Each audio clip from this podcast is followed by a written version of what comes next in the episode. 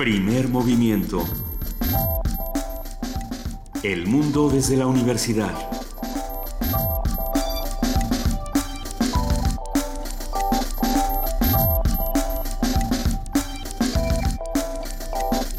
Buenos días, son las 7 de la mañana con 7 minutos. Esto es Primer Movimiento. Querido Miguel Ángel Quemain, ¿cómo estás? Hola Lisa, pues ya, listos ya. ¿Tenemos el traje de baño o todavía no? No, todavía no, querida Juana Inés. tres horas para empezar con el flotis. Sí.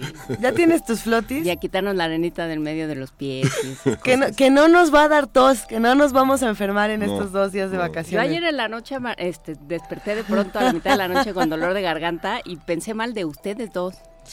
No, yo digo que empezó ya Miguel Ángel. Ya le voy a hablar al doctor Sánchez Mecatl, que siempre nos escribe, nos dice, los oigo muy enfermos, váyanme a ver. Mejor al doctor Ulises, que al parecer eh, a todo lo hace. Geriatra, este, de robótica, clínica de sueño, todo nos va a ayudar. Todo nos va a ayudar. Que nos, que nos ayuden nuestros amigos que hacen comunidad con nosotros, manifestándose a través de redes sociales. Estamos en arroba P Movimiento, en Diagonal Primer Movimiento UNAM y en el teléfono 55 36 43 39.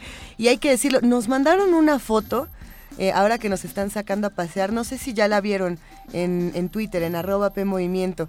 Un, algún sujeto, a ver, ahorita la voy a encontrar, que se encuentra en, un lugar muy japonés. Pero si alguien me la puede, si alguien me la puede mandar, eh, me, me, maravillaría aún más porque es una de las fotos más bonitas que nos han compartido. Ya por ahí el primo Frank, nuestro querido Ike Tecuani, eh, esta persona que quiero encontrar, que nos mandó una foto bellísima. Ya nos han sacado a pasear. Nada más que Ike Tecuani nos explique por qué quitó a Arturo de la foto. ¿Dónde está Arturo? ¿Dónde está Arturo? Dice Arturo que qué onda, que él también se quiere ir de vacaciones, ¿verdad Arturo? Sí. No, dice Arturo que siempre no, que ya no quiere nada. No, no es cierto. A ver, vamos a ver quiénes están en la foto. Eh, esto es Milka Nava. Así se pone. Mm, sí. y, las fotos están bellísimas. Eh, ahí sí hay que echarle un ojo a esta foto porque además tiene como unas flores. Bueno, e, echen, echen un ojo a nuestra cuenta de Twitter. Y quien quiera llevarnos a pasear, por favor, métase a la cuenta de Twitter, arroba P Movimiento o diagonal Primer Movimiento UNAM en Facebook.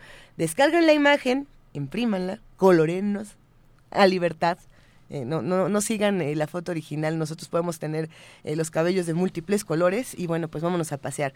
Pero el día de hoy tenemos un programa que está ahora sí lleno, lleno de cosas y da muchísimo gusto, querido Miguel Ángel. Sí, vamos a tener una, una recomendación del escritor Iván Farías, el escritor y librero, quien va a estar en un rato con nosotros para compartir lecturas, sugerencias, qué, qué leeremos en vacaciones, qué nos vamos a llevar a la playa, a la montaña, que con qué nos vamos a quedar en la ciudad, en los parques. Eh, Iván Farías es un gran antologador de novela negra. Sí. A ver si nos recomienda unas novelas muy cortas para echarnos en este par de días. Que por cierto escribió a Twitter y nos dice, hola, estoy a dos estaciones de Metrobús. O sea ah. que sí llegas, sí llegas, querido Iván Farías. Esto lo escribió a las 7 de la mañana con tres minutos. Y es más, yo creo que ya llegó. Eh, tenemos todavía más cosas. Miércoles de activación. Ahora sí nos vamos a poner a hacer ejercicio desde temprano con el biólogo Cuauhtémoc Sánchez. Él es director de Cultura Física de la UNAM y nos va a invitar a activarnos en 10 minutos. ¿Cómo? Vamos a ver. La vez pasada hicimos un calentamiento muy extraño. ¿Lo, periscopeamos la vez pasada o no? No, no lo periscopeamos. Bueno, ahora sí va, ahora, sí. va la buena. Sí. Y vamos a tener una, una nota muy importante eh, que se, que se está prácticamente entrando en función una radiografía del secuestro en una plataforma que permite entender la delincuencia del país. Es un viejo sueño positivista que ha fracasado a lo largo del país en muchísimas partes, ¿no? Este, eh, Rafael Tobar este, nos dejó sin ver una base de libros que siempre aspiró, que siempre dijo cómo se hacía y no se ha podido hacer. El sistema de información cultural incompleto, el sistema de salud incompleto. Vamos a ver si en la delincuencia, el crimen, el secuestro tenemos algo más completo. A ver si se puede. A ver si se puede. El día de hoy la poesía necesaria me toca a mí y tengo un poema que me encantó, que el día de ayer Luis Flores lo subió a, internet. Luis Flores es el conductor de resistencia modulada de los muerdelenguas y el poema nada más para, para irlos antojando dice, si padeces insomnio y mal de amores, como, no, mal de amores no, pero insomnio yo creo que muchos sí, este, no dormimos bien el día de ayer por el calor. Dice, Buen te pie, bien, te puede aliviar el beso de flores. Entonces, bueno, está, está divertidísimo este poema, les va a gustar. Lo prometo. Y vamos a tener una conversación con Lourdes Cruz Terán, bióloga de la Facultad de Ciencias de la UNAM y maestra en Ciencias en Biología Ambiental, con orientación en restauración ecológica. ¿Por qué ella? Porque en México tenemos una, una un amor por las plantas, una pequeña jardinería que no es la inglesa. ¿Tienes huerto en tu casa, Miguel Ángel? Todos aspiramos a tener un huerto, ¿no? O nos llevamos la, la, maceta que en algún momento nos dieron este, al salir de la casa y que este, es una, una manera de mantener vivo y fresco algo, algo que siempre está con nosotros. Juana Inés tiene un jardín colgante, sí. así, lleno de la, Imaginario. Imaginario. La jardinería es una, pero vamos a hablar de cómo construimos nuestros pequeños jardines en balcones, en terrazas, en casas, en, en el patio de atrás. Mira, esa puede ser una buena invitación. Los que su jardín. Y, los que tienen la imagen de, todos nosotros en este pequeño radio, esta imagen que hizo Ricardo Peláez, que nos lleven a sus huertos esta mañana y tomen una foto de los huertos que tienen en casa, porque son muchos los radioescuchas que a lo largo de estos años que estamos aquí en Primer Movimiento nos han compartido imágenes de lo que cultivan en casa, que va desde arúgulas, lechugas, pequeños jitomates, eh, hierbas exóticas. Bueno, se, pone bastante buena esta conversación. Quédense con nosotros de 7 a 10 de la mañana. Estamos aquí en Primer Movimiento a través del 96.1 de FM, del 860 de AM y de www.radiounam.unam.mx.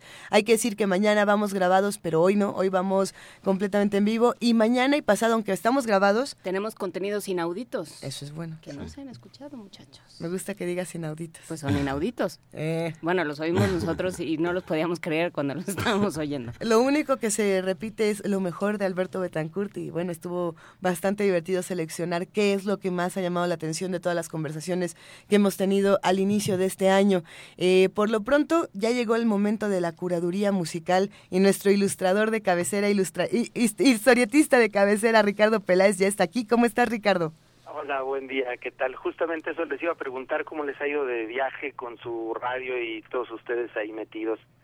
Hijo, se ha puesto bueno. Muchas gracias por esta ilustración porque ya nos llevaron a Querétaro, ya nos han eh, dado de comer arrocito sabroso, parece ser que llegamos a Japón. ¿No te da, no te da gusto, Ricardo Peláez, ser como Goya y estar este, retratando a los altos personajes? No, bueno. No saben cómo lo disfruté, me siento muy honrado, de verdad. Nos encantó, nos encantó esta ilustración y queremos ahora bailar contigo, Ricardo. ¿Qué nos vas a poner? Eso, pues yo los voy a llevar al baile, literalmente. Hijo. Vámonos, vámonos al Congo, aunque sea en materia musical. Bueno, ustedes saben que hay dos Congos, uno de los cuales alguna vez fue Zaire.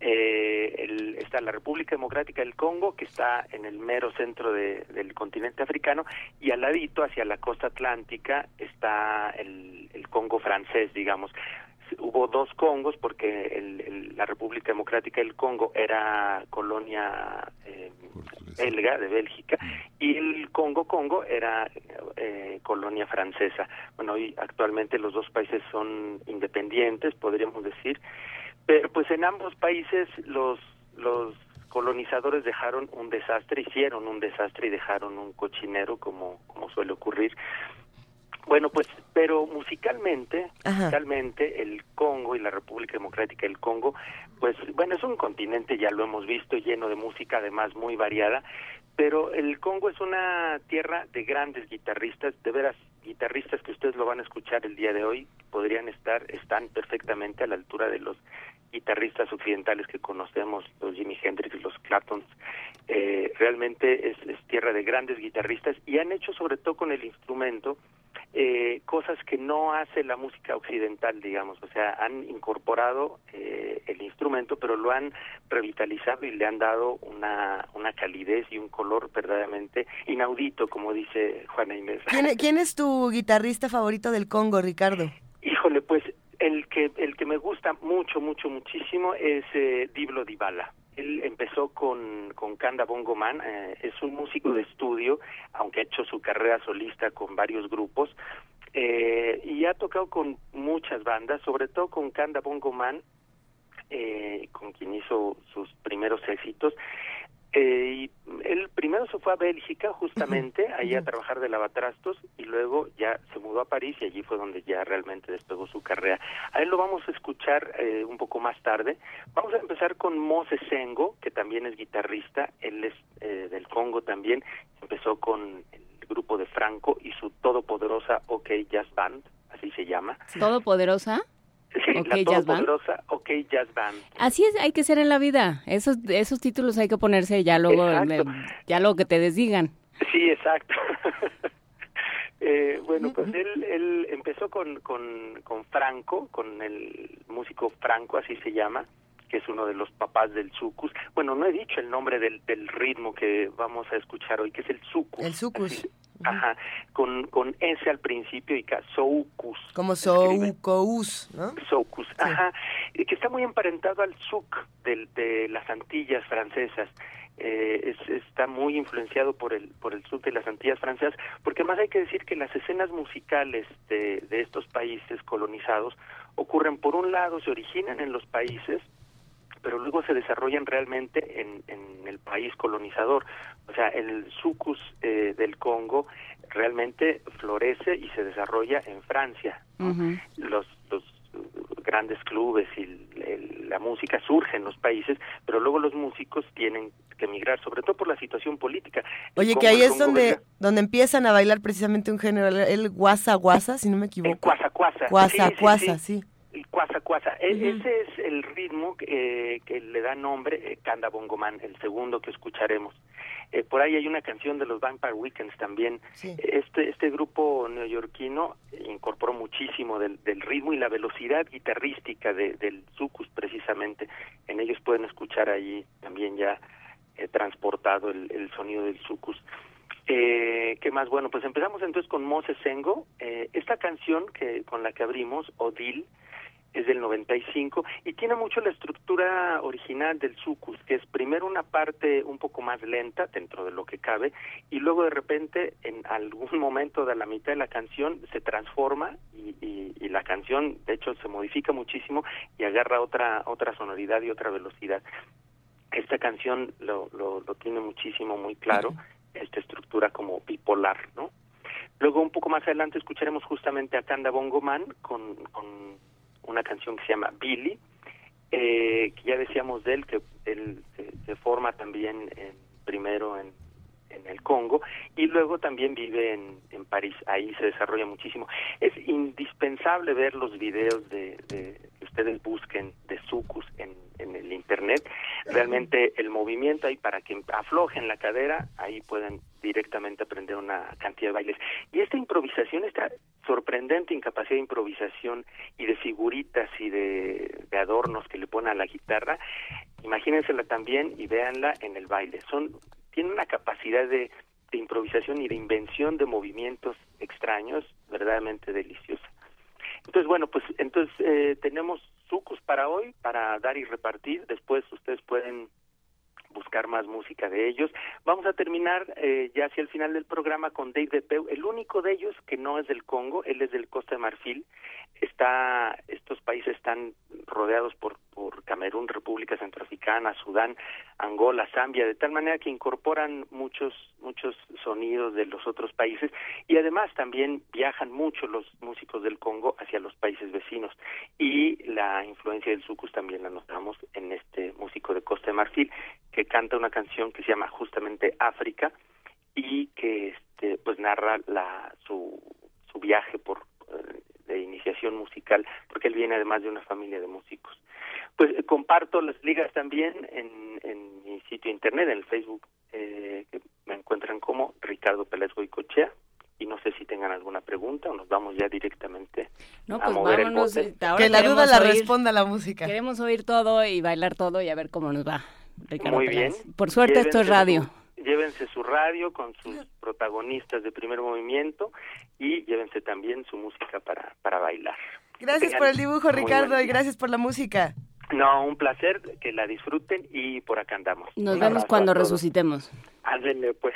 Adiós. Bye.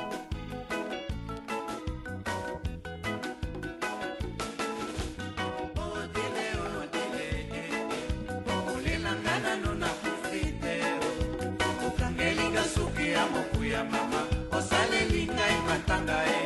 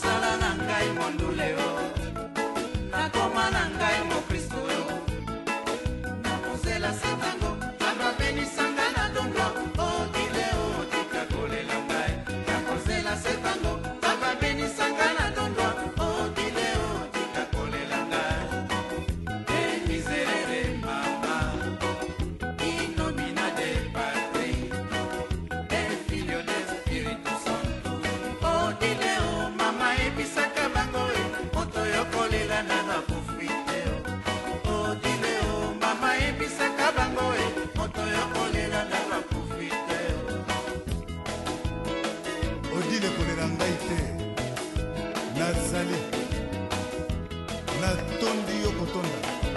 Ntango oyoki ngai nakufi osalisi matanga elakisi bolingo amour liboma uta mai pusa mongongo. Odile odile ete okolelanga nano nakufi te okangelinga suki ya mokuya mama osalelingai matanga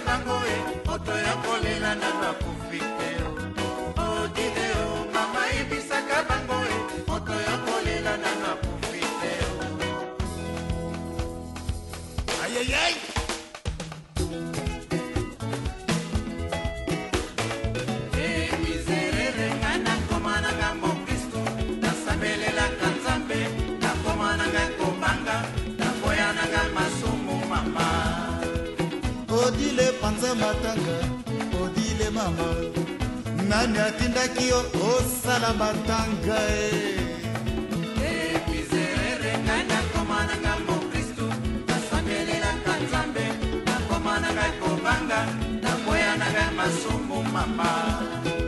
Sacre e benedictum estum seculum per nomina de altissimu in esse scripta simi e omnibus escutum a protecti de fortissim Elohim. E miserere ngana nakoma na ngai mokristu nasambelelaka nzambe nakoma na ngai kobanga nakoya na ngai masumu mama. Odile akangi suki ya maboko odile mama. Nani atindaki yo osala matanga e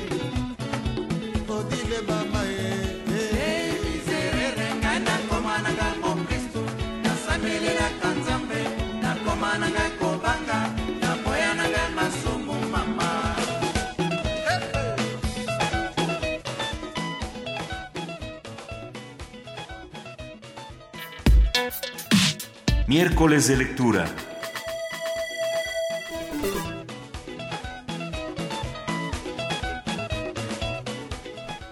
Lejos del estrés y el ajetreo cotidianos, las vacaciones pueden ser el periodo ideal para comenzar a leer un nuevo libro o para retomar esa lectura que quedó en suspenso justamente por las múltiples actividades del trabajo en la escuela. No se vale retomar los libros que ya en la prepa abandonan. Bueno, no, sí, no, todo se vale, todo se vale. Retomar Todo se cualquier vale. libro. Un buen libro siempre es un gran compañero de viaje, incluso si no hay planes para viajar físicamente. La lectura y la imaginación logran llevarnos lejos.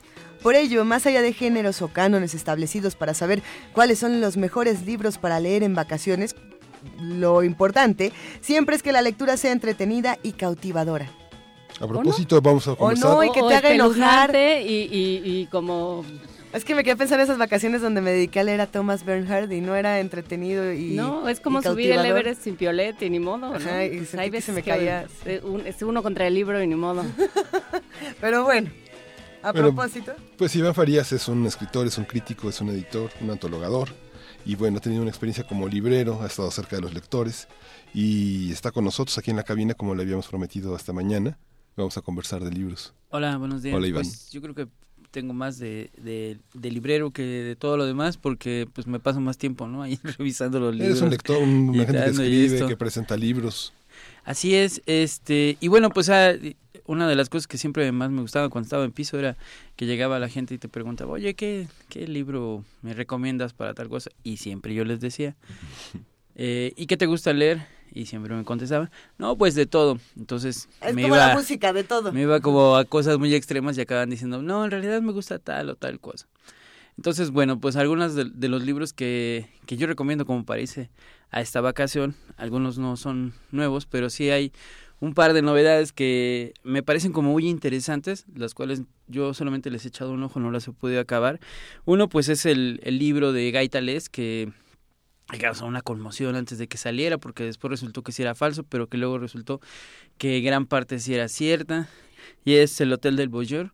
Es este, este, es un reportaje de Gaitales que como es siempre su característica, eh, siempre va un poquito más allá de lo legal, siempre va un poquito más allá de lo políticamente aceptado, así va un poco más allá siempre. Repite el nombre del autor porque no para los que haz de cuenta no tenemos la menor idea de quién estás hablando. Gaitales. Gaitales es este pues él se adentró a la mafia y tiene un libro que se llama eh, El nombre del padre y donde pues se hace amigo de los mafiosos y te los pinta pues muy amables, muy buena onda y pues muchas personas se, se enojaron, ¿no? Debido, debido a esto. Tiene un reportaje que salió en el New York Times que es muy muy famoso que se llama Frank Sinatra tiene gripa eh, que es muy bonita toda esa crónica. eh, y bueno, pues aquí retrata un, un motel de un tipo que hizo un motel para estar espiando a la gente que se metía. Y entonces, pues ¿Dó- tiene dónde estaba este grabaciones. motel? En Estados Unidos, en el Middle West, no, re- no recuerdo bien el estado. Ajá. No, eh, ¿dónde está todavía? Porque el, motel pues sigue existiendo. Ah, ok. Y entonces te va contando pues las extrañas relaciones que se van dando en este motel, además de que pues el tipo, el dueño, se, se vio un asesinato, no dijo nada, lo tiene según Exacto. ahí grabado y entonces siempre hay este la, la historia daría como para una una novela este estruendosa y todo eso, pero aquí a lo que va tal es que, que eso es siempre el- el- como el gusto que él tiene, la habilidad que él tiene es para narrarte cómo a partir de esto que te podría como espantar está describiendo toda la sociedad norteamericana y por ende a muchas otras sociedades. Y es que la sociedad norteamericana se, se, se mira por el ojo de la cerradura, ¿no? Esta, eh, Guy Talesi tiene un, un reportaje que también es extraordinario que se llama La mujer del prójimo, La mujer, de tu pro- la mujer del prójimo, que está en las librerías de viejo, que también es una radiografía de... Lo, lo reeditó, lo reeditó Debate hace, hace poco, entonces ¿Ah, todavía sí? lo puedes encontrar de, de- Wow. reeditado. Este, y bueno, otro libro que a mí me llamó la atención, yo no sabía ni cuándo iba a llegar ni nada. Es más, ni lo tenía reportado, que se llama ¿Quién le hacía la cena a Dan Smith? De una Ah, chica que se llama ese lo tenemos Marcial. aquí, acaba de llegar, pero Amalia no me, la- no me dejó llevármelo de vacaciones. A ver, ¿y ese libro qué onda? ¿De dónde ¿Cuál salió? es? Pues es un, no voy a decir la palabra porque si dices la palabra todo el mundo, ah, entonces no lo voy a leer y todo eso. Pues es un libro que habla sobre la economía, eh, cómo de la economía siempre han sido excluidas las mujeres, ¿no? Entonces parte del principio de que, pues sí, Adam Smith era un, este, un gran economista, que es así como el padre casi casi como del libre mercado, y que decía que, pues que el carnicero no te va a regalar nada, ¿no? Y entonces, este, la chica ¿Y parte de iba la- al carnicero Adam Smith?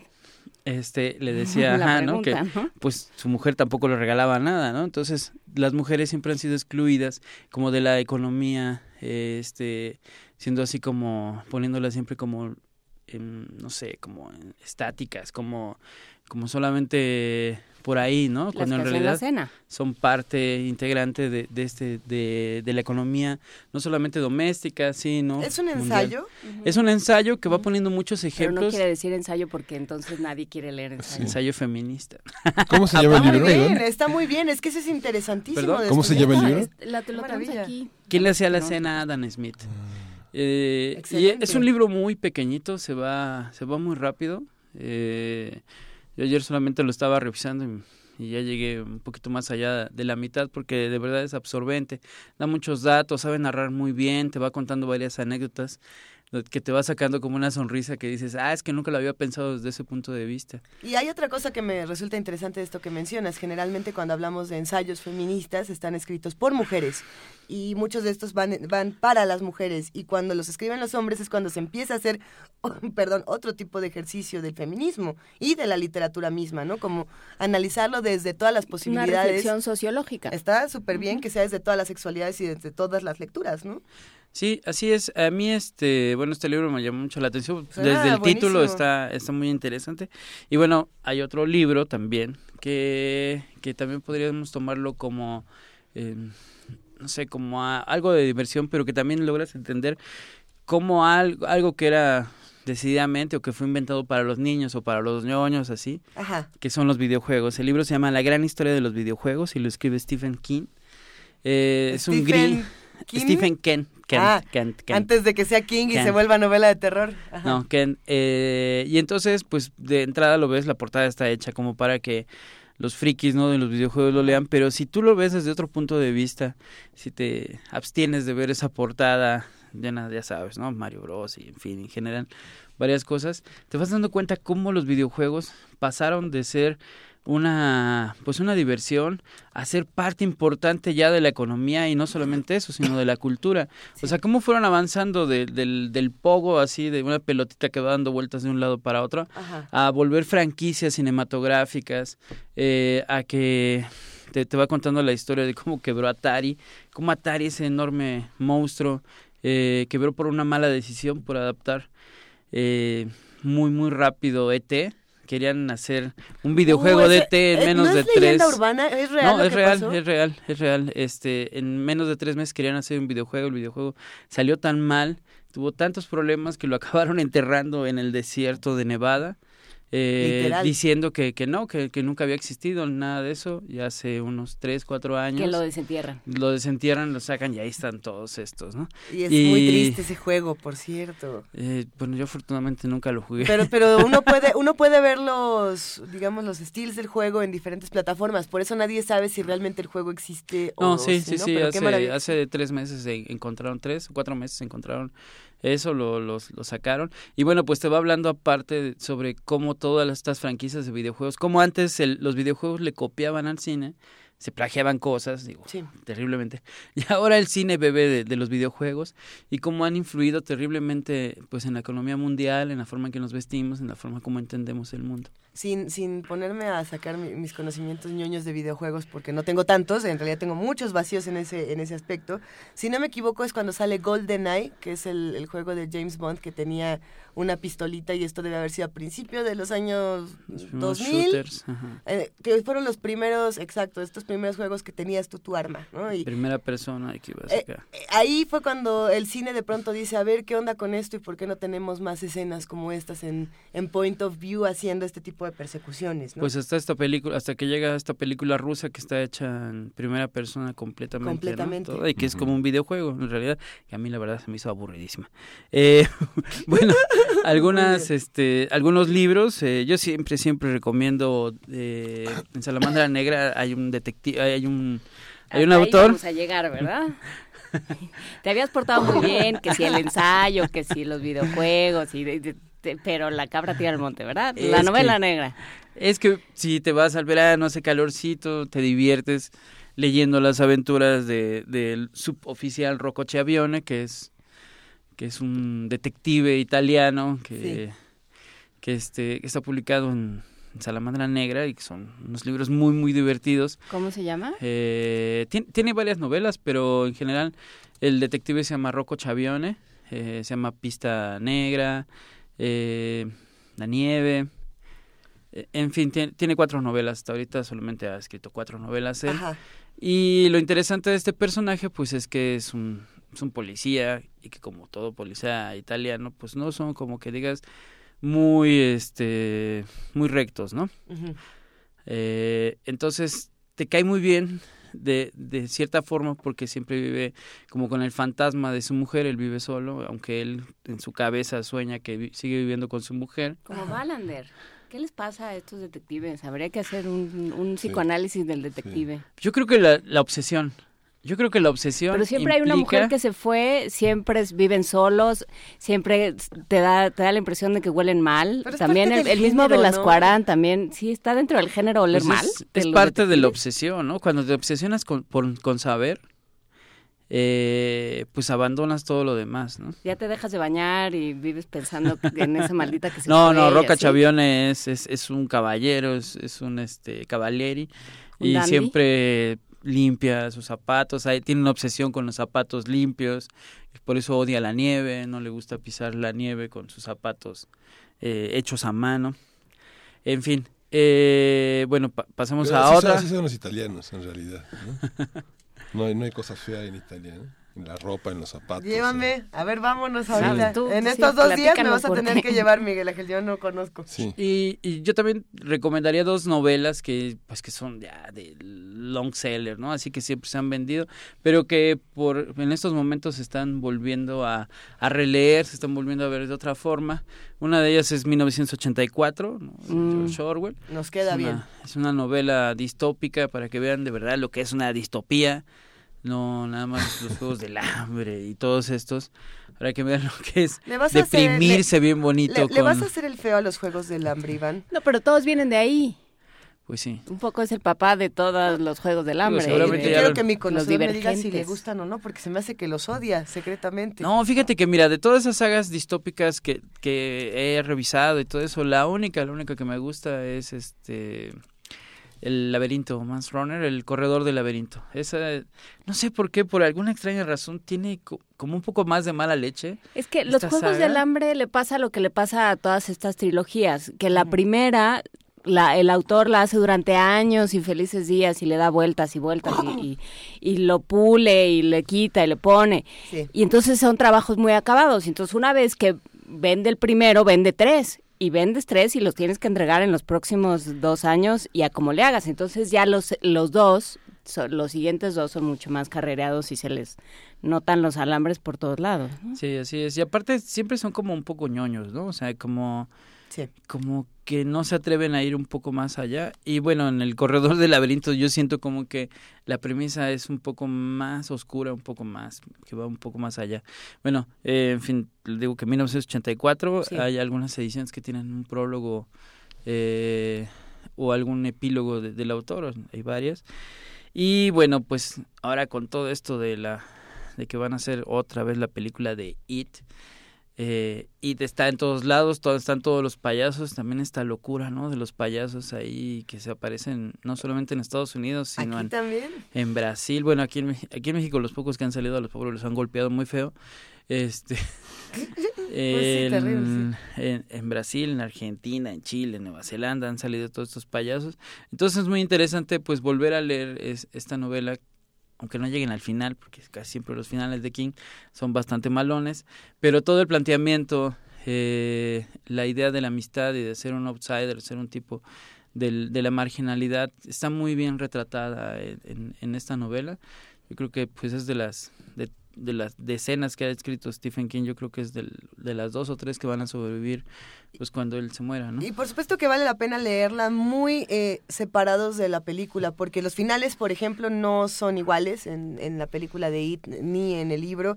Además de que la, la prosa de Stephen King siempre es muy divertida, muy a pesar de si nos gusta o no leer eh, literatura de horror como tal. Yo creo que leer eh, so- sobre, es que a mí me gusta mucho el resplandor. Hay quienes me dicen que no. Por, por supuesto que la película siempre es mejor porque es ir a Kubrick, ¿no? Pero, pero en el caso de It, yo creo que el libro es muy valioso por sí mismo. Es un libro grandote, es uno de esos tabiques que, que sí gusta leer en vacaciones. Sí, yo Eh, creo que sí te lo podrías acabar en, en las vacaciones muy rápido, se va, se va como agüita. Se va como agua, sin duda. Y también hay otra recomendación que a mí me gustó mucho este libro desde que lo estaban anunciando. Es un libro para niños y niñas. o sea, eh, se llama Cuentos de Buenas noches para niñas rebeldes. Y son biografías chiquitas de... de... La versión posmo de cuando las grandes mujeres eran niñas, que era lo que me daban a leer a mí de chiquita, y mira cómo quedé. Doña Urraca de Castilla y unos personajes fantásticos. Son como biografías. En realidad, eh, el, el libro más que nada vale por, eh, por, por la gran idea que querían hacer, aunque, la, aunque no está tan bien ejecutado.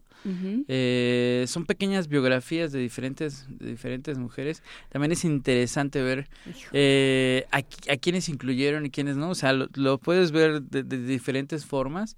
Este, hay unas que dices, ay, esta, como, ¿De ¿por qué está aquí? ¿Como cuáles? ¿Como cuáles? Jennifer ejemplo, López. No, Margaret Thatcher. Ay, mi Maggie. Ay, Margaret. Thatcher, cuando ves así el dibujo, dices, híjole, pues no sé si sea muy recomendable hablar de ella, ¿no? Digo, no sé si todos los, los obreros eh, eh, ingleses estarían muy felices con ella, pero bueno, de que era una mujer muy fuerte, pues lo era, ¿no? Es que Eh, eso es lo que pasa con esos libros. Es que esos libros de biografías y de vidas ejemplares, o sea, porque es una tradición viejísima, ¿no? Este, desde las vidas de santos, o sea, esta idea de, de, eh, de darle a los niños, o sea, de, de la socialización a través de la lectura, y entonces te vamos a enseñar lo que es un verdadero patriota, y entonces, órale, corazón diario de un niño, ¿no? Y el pequeño Benito Juárez, y la Sí. pequeña Sor Juana, y la... Pues, ¿qué sabemos de cómo eran? ¿no? Salvo Jane Goodall, la de los este, chimpancés, que es así todos los días, todos los días eh, se llevaba con los animalitos porque su mamá le enseñaba que todos los animalitos eran, eran buenas personas y había, eran buenos seres y había que convivir. Pero más allá de lo que te den las biografías, de lo que, de lo que te apunten, de lo que va a ser el ser humano después, esas historias retroactivas a mí me horrorizan. Pues está bien bonito ilustrado. No, y seguro Los dibujos. Está bueno. Está bueno, vamos a verlo. A ver, es- Bueno, ese nos lo hay- llevamos a vacacionar. ¿Qué Hay, hay un libro de Nayef Yeja, espero que sí lo esté Está bueno. Que sí lo esté pronunciando bien. eh, que se llama Las cenizas y las cosas. Ujú. Eh, bueno, me tomó por sorpresa de repente que, que sacara una novela, ¿no? Nueva, este, Nayef, porque había estado haciendo cuentos, había estado dedicando mucho al ensayo, eh, había hecho un ensayo que, por lo que cuenta él, lo había dejado bastante destruido, que es el de Pornocultura, es un libro que, que habla sobre cómo se ha, la cultura se ha ido eh, la cultura visual, ¿no? Se ha ido cada vez volviéndose más pornográfica en el sentido no de, de, de pasar sexo, sino de, de transgreder, transgreder, ir más allá. Y bueno, pues esta novela tiene un tono más cómico, tiene un tono más ligero y es como una especie de alter ego de Nayef, que es un que es un mexicano, este, en este caso es sirio. Es, es- creo que sí es sirio. Y el- que el- eh, el la novela personaje. empieza cuando él escriben y le dicen, le vamos a poner su nombre al auditorio del, de una escuela en de quién una- sabe dónde. En San Agustín, ¿no? Una Y cosa entonces, así. sí, está en, está en el ácido diciendo, seguro se están riendo de mí. Esto es una burla, ¿no? Nadie, o sea, ¿quién le va a poner mi nombre a nada? Y además, ¿cómo? Porque además, claro, tiene un nombre impronunciable en la novela, que ya de por sí Nayef Yeya es- eh, tiene lo suyo, pero, pero es mucho más impronunciable. Y dice, ¿quién se va a quedar de ver en el, no? Pues no, pues te- no hay manera, no, no, no pega por ningún lado. Y Pero publicó un cuento en el New York Times, ¿no? El, el personaje publicó un cuento en el New York Times. ese- entonces eso lo... Pero la voz narrativa es muy bonita. Vamos a hablar con Nayef Yaya, por cierto, aprovecho para hacer el comercial. eh, el próximo viernes, de este viernes al otro, el viernes de Pascua, digamos, va a venir o vamos a hablar con Nayef Yaya sobre este libro, si, si lo quieren ir leyendo para tener idea. Las cenizas y las cosas. Bueno, y quería acabar con que con dos libros que a mí me, me gustaron mucho. Uno es el de Omar Delgado, que se llama Habsburgo. Es una novela corta, cortísima. Yo creo que Qué buen escritor es Omar como, Delgado. como 100 páginas. Y bueno, pues trata, ah, después de que fusilan ¿no? a Maximiliano, eh, ¿qué, es- lo que sucede? Pues según las elucubraciones de Omar Delgado es que eh, Maximiliano llegó a México no inocentemente, sino buscando eh, la relación que México tiene con los muertos para él crear una especie de ejército de muertos y levantarse ¿no? en contra de en contra de la república lo que no contaba es que pues que Juárez es un antiguo mago zapoteco este y que va, va a pelear contra él.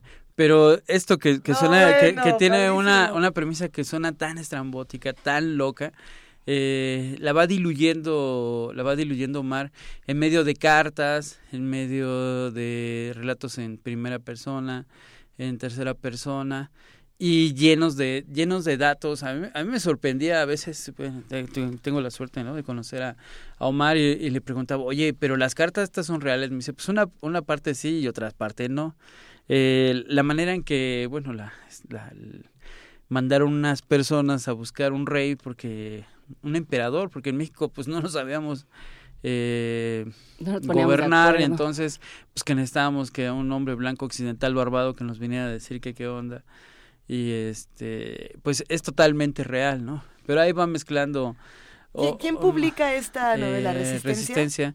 Aparte tiene unas ilustraciones. Ay, se me olvidó el nombre del Luis Fernando. Luis Fernando. Tiene unas ilustraciones. La portada, la portada a mí me, me da mucha envidia. Su portada es muy buena. Me, me gustó mucho. Y Lo vas a presentar el próximo 23 de así es. Vamos a abril, presentar aquí en el marco del libro y la rosa. En el marco del libro y la rosa. Vamos a, Excelente. vamos a estar platicando sobre él.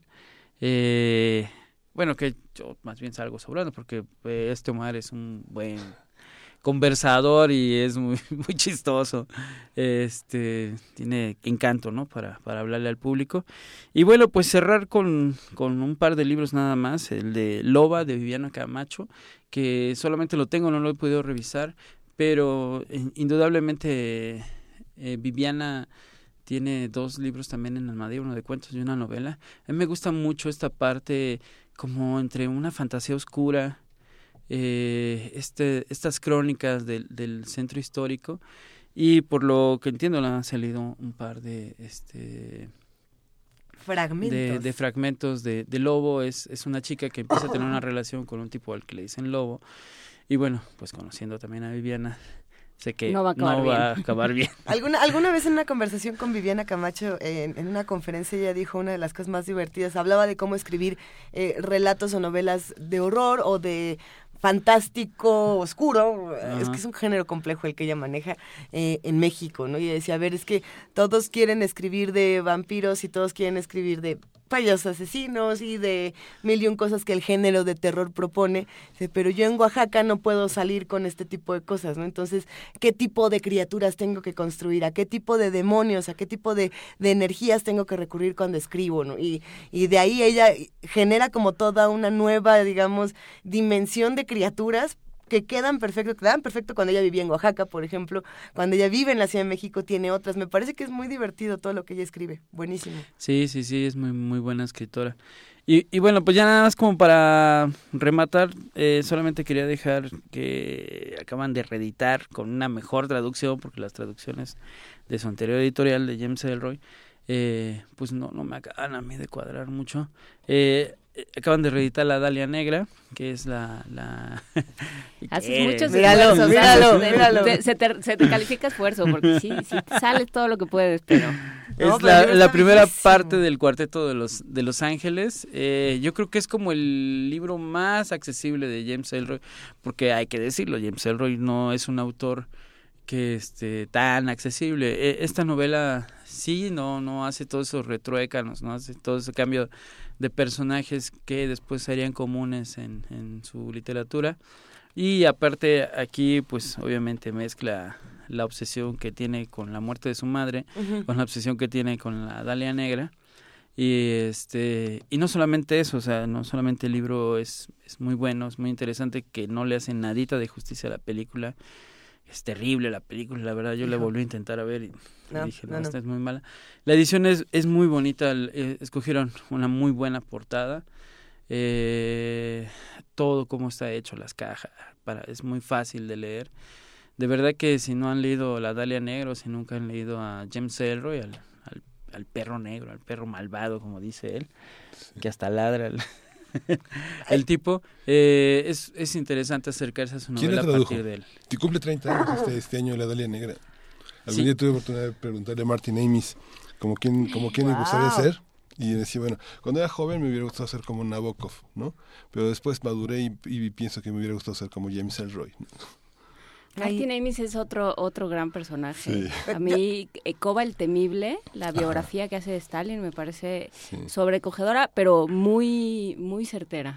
Sí, es de puro terror, ¿no? Eh, También. puro- sí, pero y de, de, de veras. además. Sí, sí, sí. Es digno de analizar que dos de estos autores que mencionas en toda tu selección, Iván, que son Orwell y James Elroy, eh, se han visto envueltos en múltiples ocasiones en escándalos de racismo muy fuertes, ¿no? Y sobre todo, eh, no, no solamente de racismo, de una discriminación y de un temor por el otro, que, que lo han relacionado mucho también con el caso de Lovecraft, de estos eh, autores que son sumamente importantes para la literatura, que son, eh, algunos dirían, piedras angulares de la literatura y que sin embargo, eh, como personas, tienen toda esta parte del escándalo. Y muchos dicen, bueno, es que hay que perdonárselos por el tiempo en el que viven o en el tiempo en el que vivieron, o hay que perdonárselos porque su literatura es excelente. Más allá de perdonárselos o no, a mí lo que sí me parece que es que es fundamental leerlos. No podemos no leer estos autores que tienen tanto que decir. mm, Y bueno, contrastarlo con esta otra lectura, ¿no? De saber que si bien Orwell nos va a hablar de, de- de la distopía y se va a poner locochón, también tiene esta otra parte, ¿no? Y lo mismo James Elroy. Eh, eh, bueno, Elroy, este, Elroy ladra mucho, dice muchas cosas, pero en realidad es un tipo que, pues que Es no dice, que no dice, que no dice tonterías, ¿no? Por, por ejemplo, él mismo se burla de que cuando era joven estuvo en el partido nazi de Estados Unidos. Dice, era bastante idiota. Eh, dice, no sé, por ejemplo, que se metía a, a las casas, ¿no? A dormir y dice, era bastante idiota, ¿no? O sea, lo, lo- como que se burla Es y luego, luego lo quita. Y cuando tú lees las novelas te das cuenta la carga, la carga de racismo que hay, pero en el, en el, no, no de él, ¿no? O sea, sino hay una, Pero es que hay una un carga, que hay un... una carga de racismo de la sociedad, ¿no? Hay, hay una parte, por ejemplo, aquí en el empiezo de la Dalia Negra, donde empieza a hablar sobre cómo mandan a la policía a golpear a mexicanos, pero los que en realidad están haciendo el, el desastre son los Marines, ¿no? Pero entonces le dicen, no, bueno, muchachos, tenemos que buscar este hombres blancos que, que de verdad hablen bien del cuerpo, del cuerpo policíaco de Estados Unidos, de Los Ángeles, y entonces pues les mandan con la consigna de agarrar a puros, de puros greasers, ¿no? A puros, a puros mexicanos, y bueno, pues queda de manifiesto, digo, eso no lo dice, no lo no es una posición de, de James Ellroy, sino Claro. en realidad es el contexto, y así va pasando en casi todas sus novelas. Eh, es muy interesante. Y ya se nos acabó el tiempo y nos queremos quedar a leer con Iván Farías. Iván, vamos a subir toda la información a redes sociales y te agradecemos porque ahora sí nos quedamos llenísimos de lecturas para estos días. No, pues muchas gracias a ustedes por invitarme y esperemos que cuando menos una o dos de las de las propuestas que les doy aquí les, les gusten. Venga, pues Muchas muchísimas gracias, y nos vemos pronto en la presentación también de Omar Delgado, la, la compartiremos también. Gracias.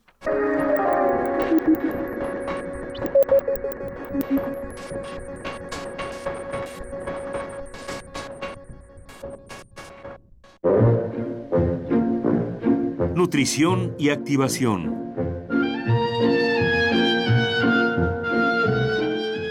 Cuauhtémoc Sánchez, director de Cultura Física de la UNAM.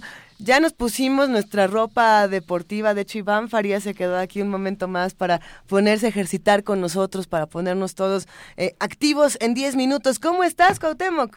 Hola, ¿qué tal? Muy buenos días a todos. Excelente noticia. Qué bueno que ya, están, ya estamos listos. A ver, venga. Tenemos pelotas, ligas, ¿qué, vas- qué nos vas a poner? Actitud. Necesitamos actitud. Eso es lo único. A veces mover la actitud es mover la pesa más grande. Sí. Entonces yo creo que empezando con esa lo vamos a lograr. La semana pasada estábamos realizando unos pequeños ejercicios para poder activarnos dentro de un espacio cerrado. A veces dentro de un espacio muy limitado como puede ser detrás de un escritorio, ¿no? Bueno, Ok, vamos a continuar un poco con eso, pero ahora vamos a tratar de romper un poco nuestra dinámica cotidiana. Y para ello yo recomiendo que hagamos algunos ejercicios que nos permitan activarnos cerebralmente eh, cuando permanecemos demasiado tiempo ocupados en la oficina. Y esto es muy sencillo. Cada dos horas vamos a tratar, vamos a procurar de ponernos de pie y caminar unas dos vueltas alrededor de nuestro escritorio o darle unas cuatro vueltas a nuestra silla y eh, cada dos horas lo podemos hacer ya sea de derecha a izquierda y luego en la siguiente oportunidad lo hacemos de izquierda a derecha.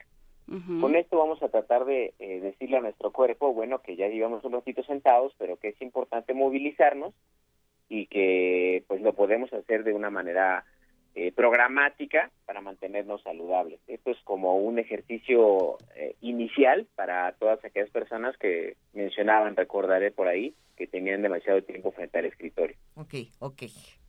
Si además de esto queremos ir mejorando nuestra condición física, bueno, pues podemos hacerlo.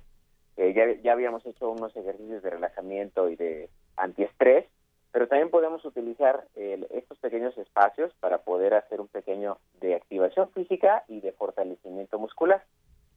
Y para ello, por ejemplo, vamos a utilizar, eh, mencionábamos la pared para poder hacer unas sentadillas y también unas especies de lagartijas, pero obviamente de pie. Lagartijas de pie. Lagartijas de pie. Y esto es, vamos a colocarnos junto a la pared, Ajá. vamos a separar nuestros brazos a la altura de nuestros hombros, aproximadamente una manita hacia afuera de los hombros, los pies firmemente colocados, a una distancia de unos 60 centímetros de la pared, 50 centímetros de la pared, y vamos a dejar caer el cuerpo hacia- con la cara, digamos, hacia la pared sin llegar a la pared. Juana Inés supuesto. ya lo está haciendo, ya. Y lo vamos a empujar hacia atrás, hacia adelante y hacia atrás. Ajá. ¿sí? Esto a la altura de los hombros. Luego vamos a subir las manitas, doblando los dedos y subiendo eh, las muñecas dos veces. Esto nos va a quedar las manos a la altura de la cabeza Ajá. y vamos a hacer exactamente las mismas flexiones. Vamos a hacer 15 flexiones de cada una de las posiciones. A ver, Luego vamos a subir otra vez las manitas. ¿cómo, cómo, eran los, los dedos? Es que ya no entendimos si teníamos que entrelazar los dedos o no. No, ¿cómo No, no, no, vamos a ¿cómo poner las entrelazar manos. los dedos? Las palmas, las palmas completamente desgarradas en la pared. Ah, ok, ajá. Para subir las manitas, lo que vamos a hacer es vamos a dejar la punta de los dedos clavada, pero la muñeca la vamos a acercar hacia los dedos. Ok. Y luego estiramos otra vez los dedos y ya subimos una vez. Luego vamos a otra vez a compactar, digamos, la mano acercando la muñeca hacia la punta de los dedos, Ajá. estiramos y ya tenemos una segunda posición y con esa segunda posición vamos a movernos 10 veces otra vez, 10 flexiones. Ok. ¿Sí? Esto manteniendo las piernas separadas a la altura de los hombros y unos 50, 60 centímetros despegadas de la pared. Muy bien, muy bien. Muy ya, bien. Miguel Ángel ya está en eso. Sí. Perfecto. Nos podemos ayudar también de la silla o de una o de una mesa firme para poder hacer sentadillas hasta donde nuestro cuerpo nos permite inicialmente descender sin ningún problema, apoyados con las manos en la mesa o en la silla, Ajá. tratando de mantener nuestra espalda derechita. ¿Y si truenan las rodillas? Si en los días lo vamos a hacer con precaución, obviamente. Digo, a veces la falta de ejercicio va haciendo o va generando esta pequeña sensación de trueno de rodillas. Ajá. O si tenemos alguna lesión, pues debemos de hacerlo hasta donde nuestro cuerpo nos lo facilite. No se trata de forzarlo en este momento, ni mucho menos. ¿Sí? Nos gusta, nos gusta. Muy bien. Luego vamos a utilizar la silla y vamos a hacer un ejercicio de ortografía. De ortografía. Sí, vamos a hacer ortografía física. Y A entonces vamos a levantar nuestras piernas, ya que nos sentamos en la silla. Estamos sentados. Ok, ok. Perfecto. Ajá. Y mi- mientras mantenemos la pierna izquierda al frente levantada quieta, Sí. con la pierna derecha, con el pie, vamos a dibujar el abecedario. A en mayúsculas. A, B, No, bueno. Sin mover la pierna izquierda, sin bajarla. Con la pierna derecha, vamos, no se vale hacer eh, faltas de ortografía. ¿eh? Pero, pero a ver, la, la espalda tiene que quedar recta.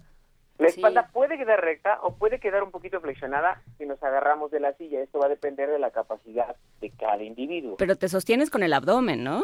Te sostienes con el abdomen exactamente. Este ejercicio es un abdominal y sentado. A ver. Ajá. Pero vamos a estar haciendo el alfabeto con nuestra pierna derecha. Primero, A, B, ¿en cuál me quedé? En la C, Hijo. D, etcétera, hasta llegar hasta la Z. Y luego dejamos la pierna derecha firme y nos vamos con la pierna izquierda y nos vamos A, B, Así duele. C.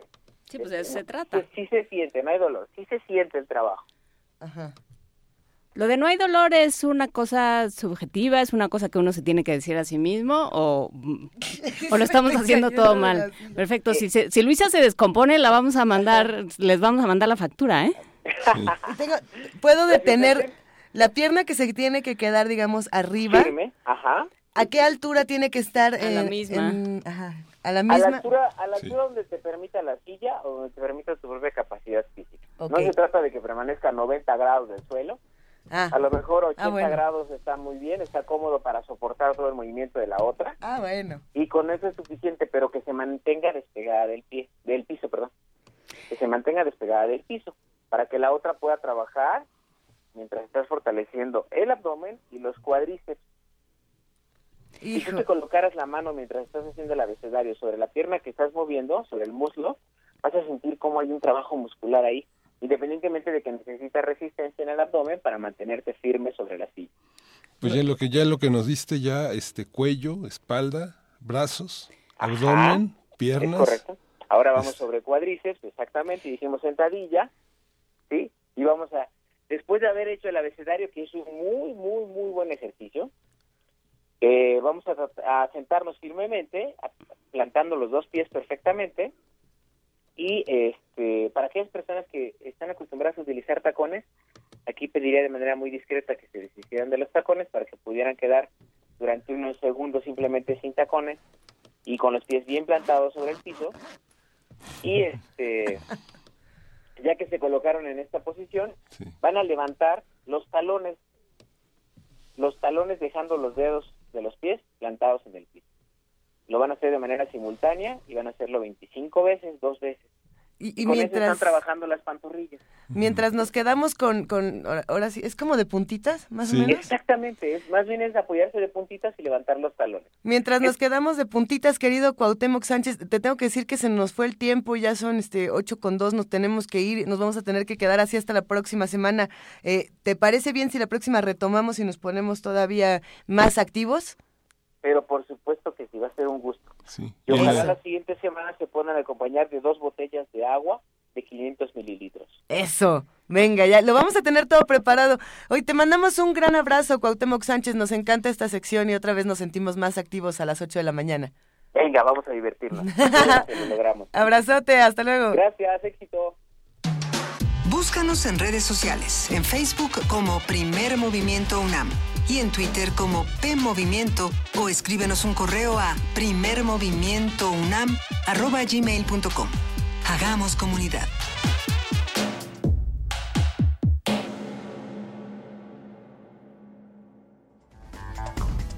La UNAM.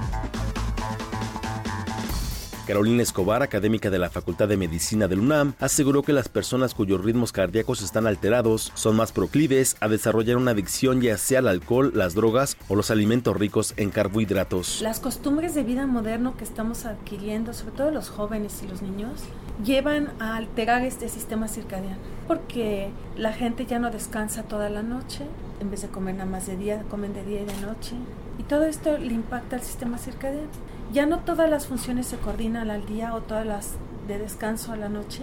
Y entonces estamos viendo que la sociedad moderna se está enfermando por cansancio. Su conducta es de irritabilidad, de depresión. Hemos identificado ya que personas nocturnas se han descrito mayor propensión al consumo de drogas y alcohol. Se ha encontrado que también son más propensos a desarrollar enfermedades metabólicas Nacional.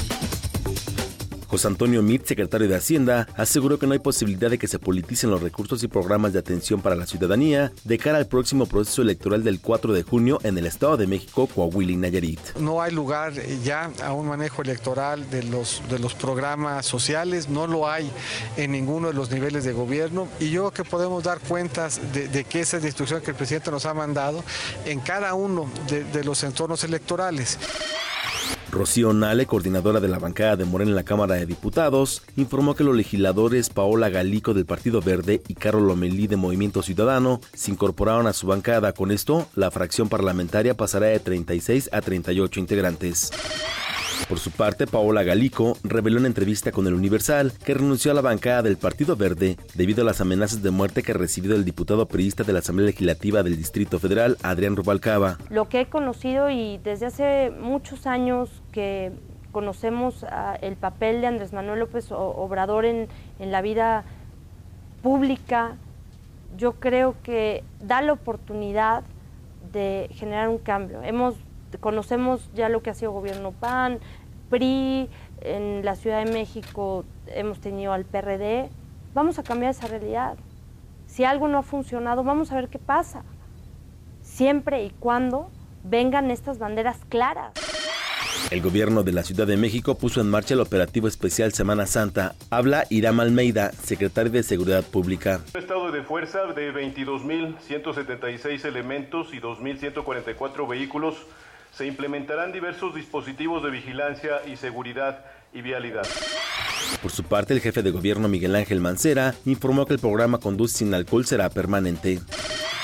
María de Jesús Espinosa, enfermera del Hospital General Regional Rafael Pascasio Gamboa en Tuxtla Gutiérrez, Chiapas, habló en Radio UNAM sobre la huelga de hambre que mantiene junto a otras seis enfermeras que exigen mejores condiciones laborales. Esta lucha la emprendimos por estar exigiendo abasto de medicamento, material y equipos al interior de los hospitales y centros de salud de aquí del estado de Chiapas. En el caso de los trabajadores no solo estamos pidiendo el dinero que nos deben, sino estamos pidiendo el medicamento y material que se necesita para brindar una atención de calidad a la población de más necesitada de nuestro estado. Son 762 millones de pesos que nos deben en los rubros del ICR, SAR, FOBISTE, aseguradoras, bueno, hasta pensiones alimenticias. Internacional.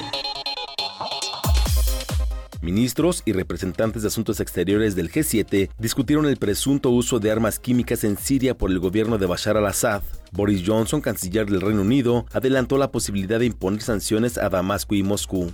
Bueno, como ustedes saben, los Estados Unidos ya han impuesto algunas sanciones adicionales y discutiremos la posibilidad de nuevas sanciones, ciertamente algunas de las figuras militares sirias y sobre algunas de las figuras militares rusas que han estado involucrados en la coordinación de los esfuerzos militares sirios y por supuesto que están contaminados por el comportamiento espantoso del régimen de Assad.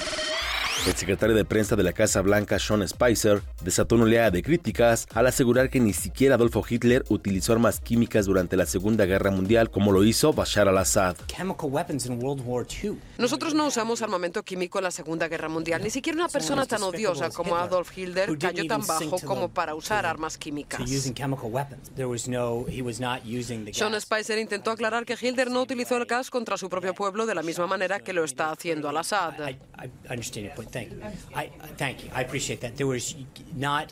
Y que el líder alemán les llevó, sin embargo, a los centros del holocausto. Por su parte, el Centro Ana Frank en Estados Unidos pidió al presidente Donald Trump la destitución de Spicer debido a que negó el holocausto y los millones de judíos muertos a consecuencia del gas que utilizó Hitler. Escuchas XEUN Radio UNAM.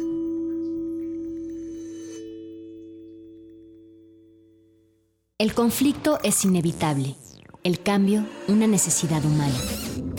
Son los fundamentos de la reinvención. En Radio UNAM queremos ofrecer nuevos mundos para oídos cada vez más abiertos. Tus oídos merecen oír de todo. Resistencia modulada. La respuesta a la demanda auditiva de nuestra ciudad.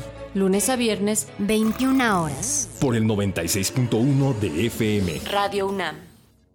¿Eres de los que se la pasa posteando fotos en el Face burlándose de los políticos? ¿Dándole retweet a esas frases inteligentes de protesta? ¿Muestras tu inconformidad en redes sociales? ¿Haces memes quejándote del gobierno? En el Partido Humanista queremos decirte que eso no va a cambiar las cosas y que si quieres que este país cambie, tienes que ponerte a trabajar. Y el partido político es el mejor instrumento para cambiar las cosas. Y este es nuevo, no tiene vicios y tiene espacios para ti. Súmate, conócenos y pongámonos a trabajar. Partido Humanista Ciudad de México. Antes de prender un globo de cantoya o arrojar una colilla al bosque, piénsalo dos veces. El 99% de los incendios forestales son causados por descuidos humanos. Ayuda a prevenirlos. No quemes basura, no dejes encendidas fogatas, brasas o cigarros en bosques y selvas o cerca de ellos. Si detectas un incendio forestal, da aviso inmediatamente a las autoridades. Llama al 01800 4623 6346. Comisión Nacional Forestal. Semarnat. Testimonio de oídas. Música nueva en voz de sus creadores. De sus intérpretes. Un autorretrato sonoro de la música de hoy.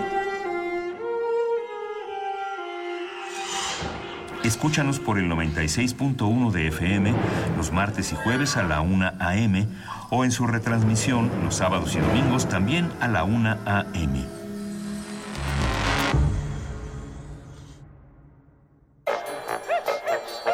La música es un papalote. Navega en el aire. Emprende camino junto a ti, siempre tomado de tu mano. La música es un juego. No dejes de jugarlo. Jazz Jam. Celebrando el Día Internacional del Jazz. Domingo 30 de abril a las 18 horas. Transmisión en vivo por el 96.1 de FM. Deja que el sonido revolotee en tu interior. Radio UNAM. Los independientes. Los de editorial emergente. Los artesanales. Aquí se reúnen las alternativas literarias. Los otros libros. Tianguis de apoyo a la diversidad textual. Del 28 al 30 de abril. Adolfo Prieto 133, Colonia del Valle. Entrada libre. Descubre novedades editoriales y llévate grandes sorpresas. Radio UNAM.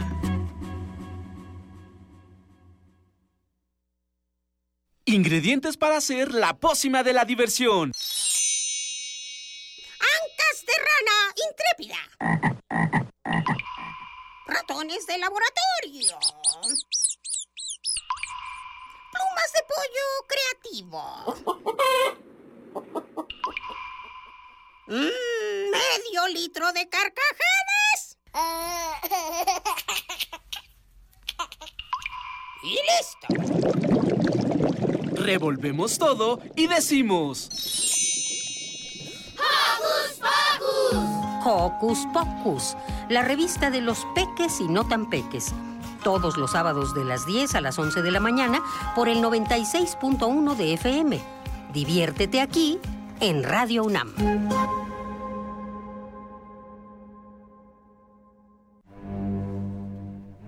Una orquesta en la cocina Cuarteto de cuerdas en el auto. y un violonchelo solista sentado en el sillón favorito de la sala. Orquesta Filarmónica de la UNAM. Desde la sala Nezahualcóyotl, Escucha los conciertos los domingos al mediodía. desde la comodidad de tu casa. 96.1 FM. Radio UNAM. Primer movimiento. Podcast y transmisión en directo en www.radiounam.unam.mx.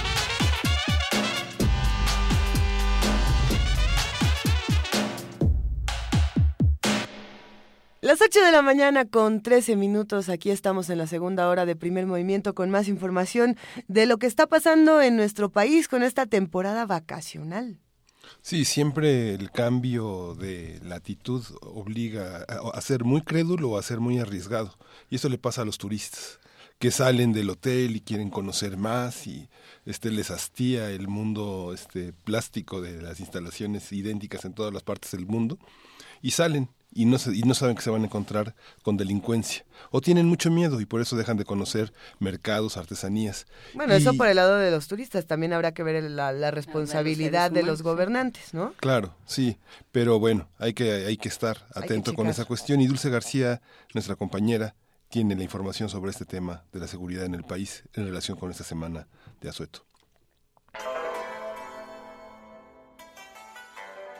La violencia vinculada a la delincuencia organizada golpea crudamente a los principales destinos turísticos del país. A principios de año en Cancún, Playa del Carmen y Los Cabos se registraron enfrentamientos armados, persecuciones, ejecuciones múltiples, hallazgo de cuerpos torturados y narcomensajes.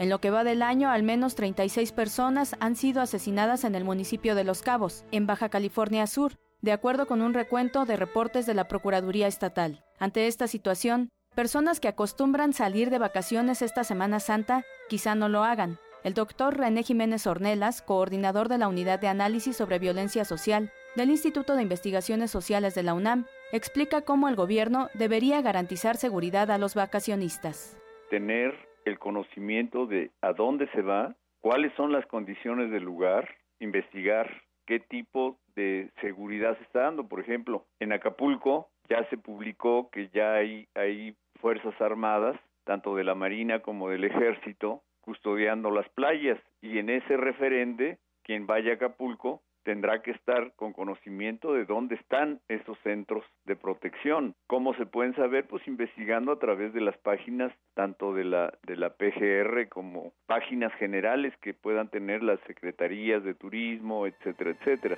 Jiménez Ornelas también brindó algunas recomendaciones a quienes sí piensan salir de vacaciones esta Semana Santa. Las zonas están protegidas desde hace tiempo, sin embargo, el número de homicidios sigue aumentando en Acapulco, inclusive homicidios que se dan en la costera, es decir, una de las zonas que debería de estar protegido. En ese sentido, creo que las acciones no se deben remitir solamente a la presencia de, de fuerzas policíacas y fuerzas armadas, sino tratar de hacer integrar la seguridad para que los vacacionistas puedan estar tranquilos. El 3 de febrero, el cadáver de una persona fue dejado dentro de una maleta frente a la sede del Tribunal Superior de Justicia en Cancún. Al día siguiente, en otro punto de la ciudad, apareció otra manta con un narcomensaje en el que se amenazaba a los Zetas y otros grupos. Días después, dos personas fueron asesinadas en la colonia Ejidal de Playa del Carmen, mientras que en Cancún, dos hombres fueron baleados en la colonia El Trébol y Santa Cecilia.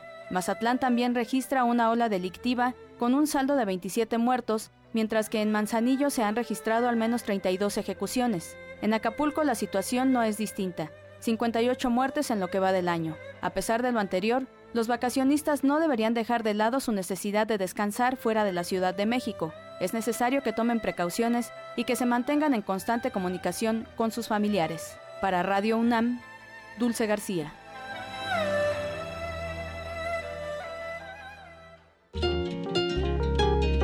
Primer movimiento.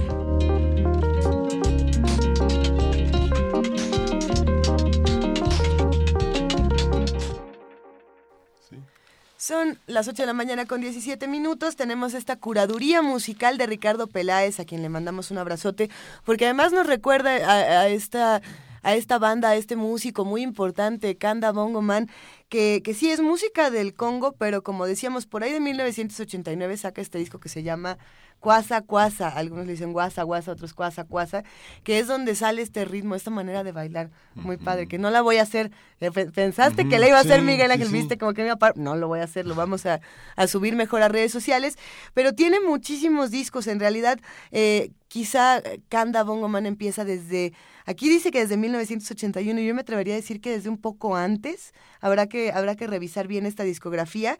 Y, bueno, pues vamos a escuchar en este momento más música de, este sujeto que, bueno, nos va a poner a todos a bailar. Échela. Venga de ahí la música, en un momento más se las ponemos para que todos disfruten Kanda Bongo Man.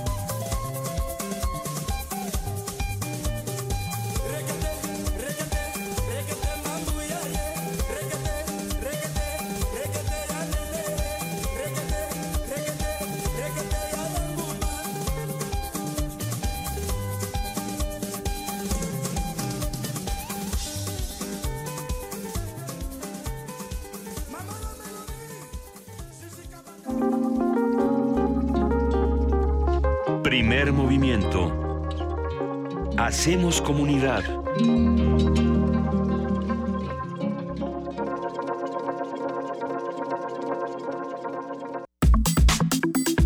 Nota del día. Lejos del estrés y el ajetreo cotidiano. No, Luisa, me pasaste la hoja que no era. Ay, pero es que me estoy emocionando. A ver, vamos a hablar entonces sobre la delincuencia, precisamente. A ver. Aquí está. Discúlpenme, no yo aquí Plataforma México es un sistema de telecomunicaciones y almacenamiento de información que reúne a todas las bases de datos de la seguridad pública para contar con los elementos de información necesarios que faciliten a las instancias policiales y de procuración de justicia a nivel nacional realizar acciones de prevención y combate al delito. Este sistema acumula información sobre nombres, alias, huellas dactilares, voz, registros genéticos, fotografías, centros de reclusión y averiguaciones previas por tema, casos documentados o en proceso. De esta forma se ha logrado ubicar a 15.380 secuestra- secuestradores que ya están presos, supongo, de los cuales la mayoría inició sus organizaciones delictivas en Ciudad Nezahualcóyotl y en la delegación Iztapalapa de la capital del país. Además, se identificó que estos delincuentes se han convertido en exportadores de secuestradores para otros estados. Sobre este tema, sobre este, sobre esta plataforma, vamos a hablar con el doctor Juan Salgado, que es un profesor investigador del CIDE, y que vamos a hablar del contraste con algunos otros sistemas de medición y sobre la regularidad metodológica, sistemática que tiene esta, esta plataforma, su utilidad y su realmente su importancia. Doctor, buenos días, ¿cómo está? ¿Qué tal? Buenos días, saludos y saludos al auditorio. A ver, eh, Juan Salgado, ¿qué, qué es esta plataforma que presentan eh, Renato Sales y en general el, el, el comisariado, ¿el comisariado se llama? La Comisión La, Nacional de la Comisión. Nacional de Seguridad.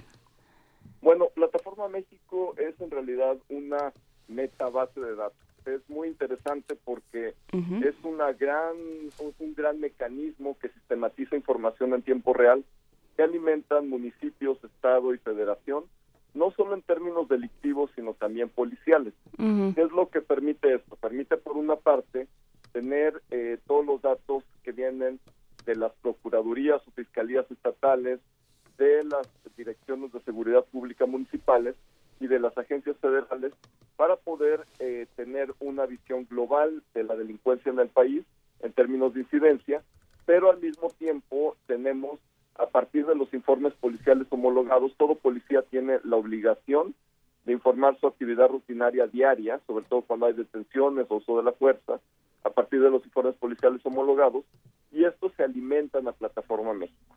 Entonces, bueno, en teoría tenemos, y, y no es algo nuevo, la tenemos en realidad ya hace unos 10 años, pues una plataforma, una, un sistema que nos permite tener no solo información en tiempo real delictiva, sino también de qué están haciendo los policías. Eh, personalmente he tenido la oportunidad de conocer sistemas similares en otros países, en Estados Unidos, en Japón, en otros países de América Latina, y debo decir que incluso en Japón se queda corto co- comparado en términos de tecnología con lo que tenemos en México, en términos de plataforma México. Sin embargo, pues más allá, digamos, de tener la tecnología, pues requerimos algo que es muy importante, que es el uso inteligente de esta información. Es- ese es el, el tema. Primero, ¿de dónde salen los datos? Que ese es el, el tema que nos hemos estado preguntando, eh, eh, que, que salió con, con el tema del INEGI, al que si quieres luego vamos eh, más adelante, al que si, si quieres más adelante le dedicamos un espacio, pero ¿qué hacemos con esos datos y en manos de quién están y para qué? Sí, eso me parece que es el, el tema nodal, en efecto. Te- tenemos, sin duda alguna, pues mucha más información de la que teníamos hace 20 o 30 años. Sin embargo, pues eh, lamentablemente todavía pues es una información que, que digamos no no regresa en, en el mismo en, la misma cantidad que es alimentada hacia estados y municipios.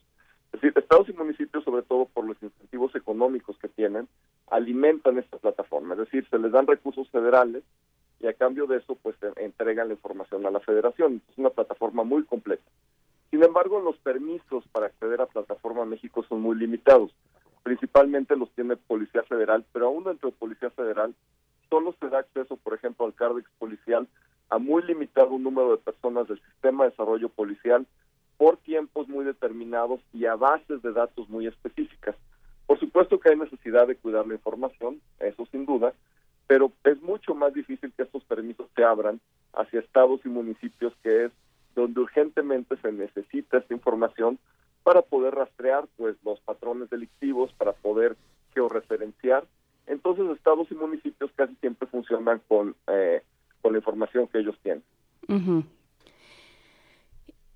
Sí, suena, suena complicado. ¿Hay alguna eh, manera confiable de centralizar toda esta información? O sea, ¿hay alguien que esté, que esté centralizando esto, que esté trabajándolo de alguna manera? aunque sean las organizaciones fuera del, del gobierno, porque aparentemente el gobierno no, no sabemos muy bien qué está haciendo. ¿Qué hace? Bueno, en, realidad es información de seguridad, entonces es información que, que, siempre debe ser administrada y gestionada con, con muchos candados por parte de las autoridades, en este caso federales. Yo creo que deberíamos poner a funcionar el centro de información, el Centro Nacional de Información del Secretario Ejecutivo del Sistema Nacional de Seguridad Pública, que es donde idealmente debería estar Plataforma México. Tenemos este centro que realmente tiene muy pocas funciones, sistematiza información, duplica en buena medida el trabajo que está haciendo Plataforma México, pero sin las mismas capacidades tecnológicas que tiene Plataforma México. Para que nos demos una idea, cada vez que pasamos por una caseta, le toman foto a nuestras placas, es decir, las casetas tienen cámaras que están tomando todo el tiempo fotos a nuestras placas y al igual en varios sitios de las ciudades y de, y de las autopistas y carreteras, hay cámaras que están tomando fotos constantemente a las placas de los vehículos. Esa información llega en tiempo real a Plataforma México, es decir, tiene una riqueza de información vastísima, sobre todo en términos de movimiento de vehículos en el país, en términos de actividad delictiva, eh, actividad policial. Es, es una plataforma muy grande. Desafortunadamente, esta información no llega como debería llegar a estados y municipios. Y creo que eso nos lleva a hablar un poco del trabajo del secretariado. ¿Qué es este secretariado? Eh, ¿Para qué se creó y qué está haciendo realmente? Bueno, en realidad el secretariado lo que hace es, eh, es, es un órgano técnico que ejecuta lo que decide el Consejo Nacional de Seguridad Pública.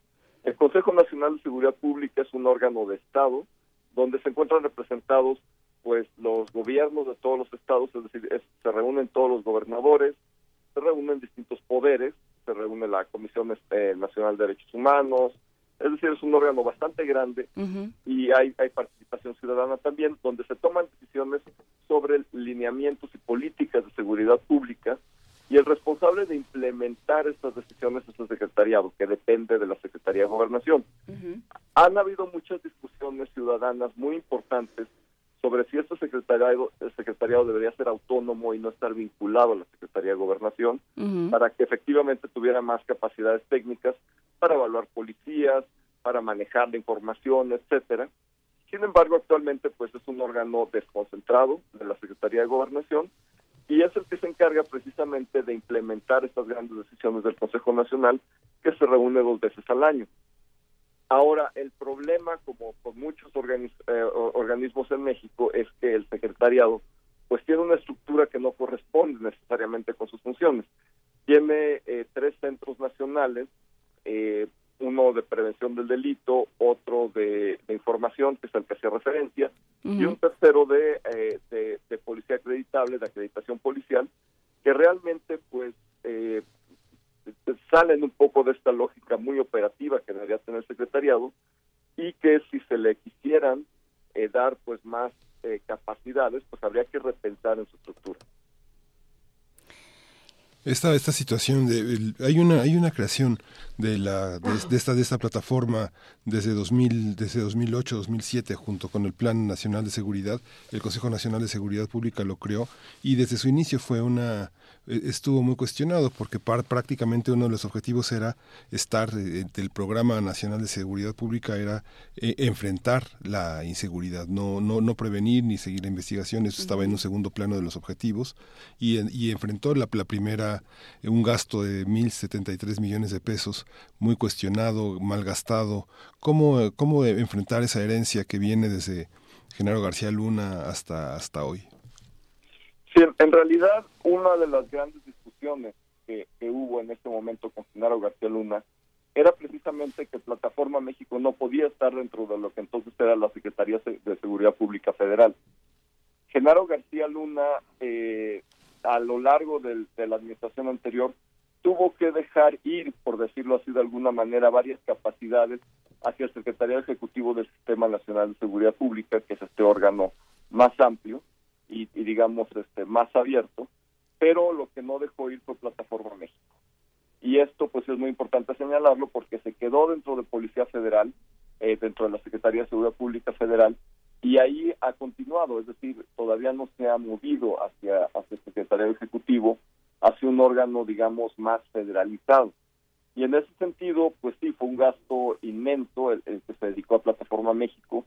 En términos tecnológicos es irrepro irreprochable, es decir, es una plataforma que tiene bases de datos amplísimas, lo que a mí sí eh, siempre pues me ha preocupado mucho es que más allá de la tecnología sí tenemos que repensar en México el uso inteligente de la información.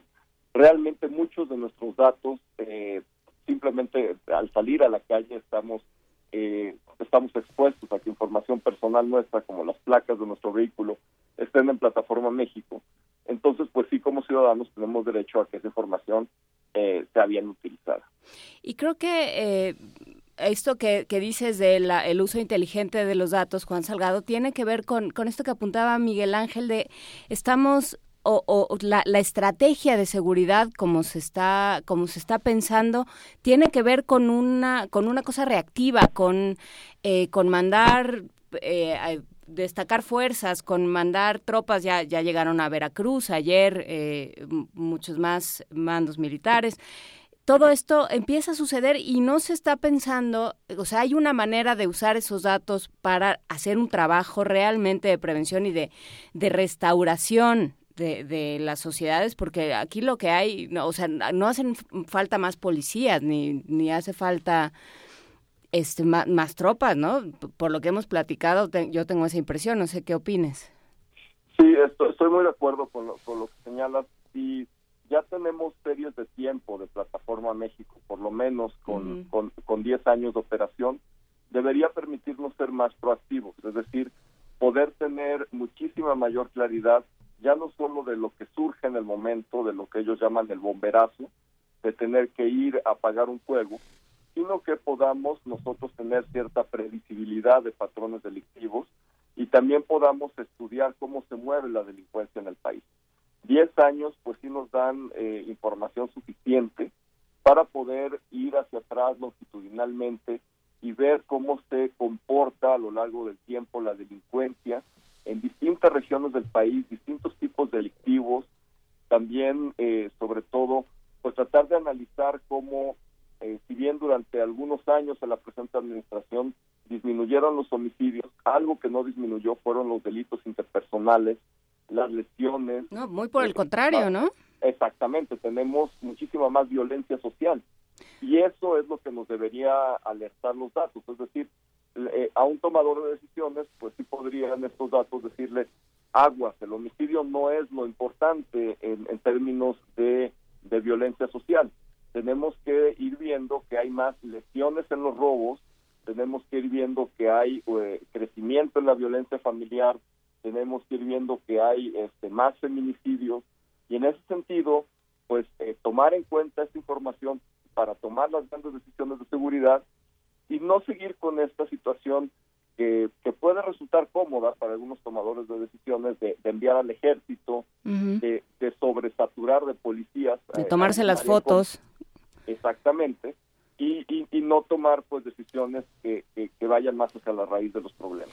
No, y, y me parece que eh, en ese sentido el hecho de que dependa de la, de la eh, de la Secretaría de Gobernación también es un problema, o sea, porque porque realmente es una es un tema en el que incidiría mucho más tal vez eh, desarrollo social, tal vez educación, por supuesto. O sea, hay muchísimas otras instancias que tendrían que actuar. O sea, creo que a estas alturas, como dices, lleva tanto tiempo que es posible saber o tú me lo dirás si no es así, eh, hacer una especie como de algoritmo y decir, a ver, cuando juntas estos factores, lo que te da es un índice más alto de violencia. No, me parece que eso debe estar súper súper estudiado en el caso de México y en el de muchos otros lugares.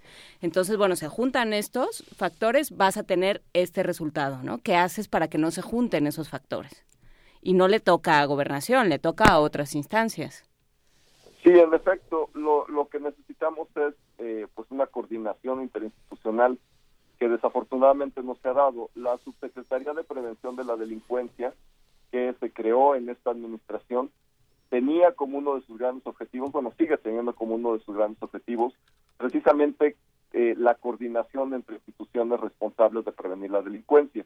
Y esto incluye, pues, como bien señalas, desde CEDESOL hasta eh, la Secretaría de Educación Pública, eh, Salud, etcétera. No solo es un tema de seguridad, de seguridad pública. Y en este sentido, pues desafortunadamente la subsecretaría no ha tenido el éxito en reunir y en tener, digamos, este liderazgo entre todas las, las instituciones gubernamentales para que cada quien haga su parte, para que juntos identifiquen factores de riesgo, factores de protección, para que puedan avanzar, digamos, de manera sustantiva en tareas de prevención de la delincuencia. Pero algo bien importante es que para prevenir el delito se requiere evidencia y para la evidencia necesitamos datos duros. Y más allá de Plataforma México, fue muy exitosa la Subsecretaría de Prevención de la Delincuencia en general, la primera encuesta nacional eh, de cohesión social y prevención del delito en, en 2014. El problema es que se hizo una sola vez y no hemos tenido más levantamientos que nos permitan precisamente tener información sensible y a lo largo de todo el país sobre eh, cohesión social y factores de prevención del delito. Aquí tenemos un, un tuit que nos comparten para seguir esta discusión los que hacen comunidad con nosotros. Y, bueno, Fernando Valadez lo que nos dice, el problema no es saber quiénes son los delincuentes, sino que el problema es que no se cumple la ley. Hay un Aquí pone un porcentaje de, impunidad y de tortura que, bueno, eh, eh, ahí queda, ¿no? Casi hay más libres que este con averiguaciones previas que los que están en la cárcel, ¿no? Y lo que, lo que se despierta también es eh, como el, debate interesante de cómo estos mapas y cómo todas estas herramientas le funcionan o no le funcionan a la sociedad también a un nivel de credibilidad, Juan. Sí, por supuesto, tenemos este problema de impunidad que es gravísimo en el país y además pues tenemos eh, la falta de capacidad eh, efectiva de hacer cumplir la ley en, tanto en el ámbito local como en el ámbito federal. He estado haciendo un estudio en el que comparo eh, códigos penales en, en 23 estados y me sorprende el grado de sofisticación que tenemos en la legislación estatal, eh, lo avanzada que es, y de pronto en estados como Tamaulipas, como Hidalgo, como, como Guanajuato, donde tenemos tanta impunidad y donde tenemos delincuencia tan rampante, digo, ¿cómo es posible que con esta legislación tan avanzada que tenemos ya en los estados, no es que los legislativos no hayan hecho su trabajo, ¿cómo es posible que tengamos las tasas de delincuencia? Y es precisamente eso, que no estamos aplicando la ley.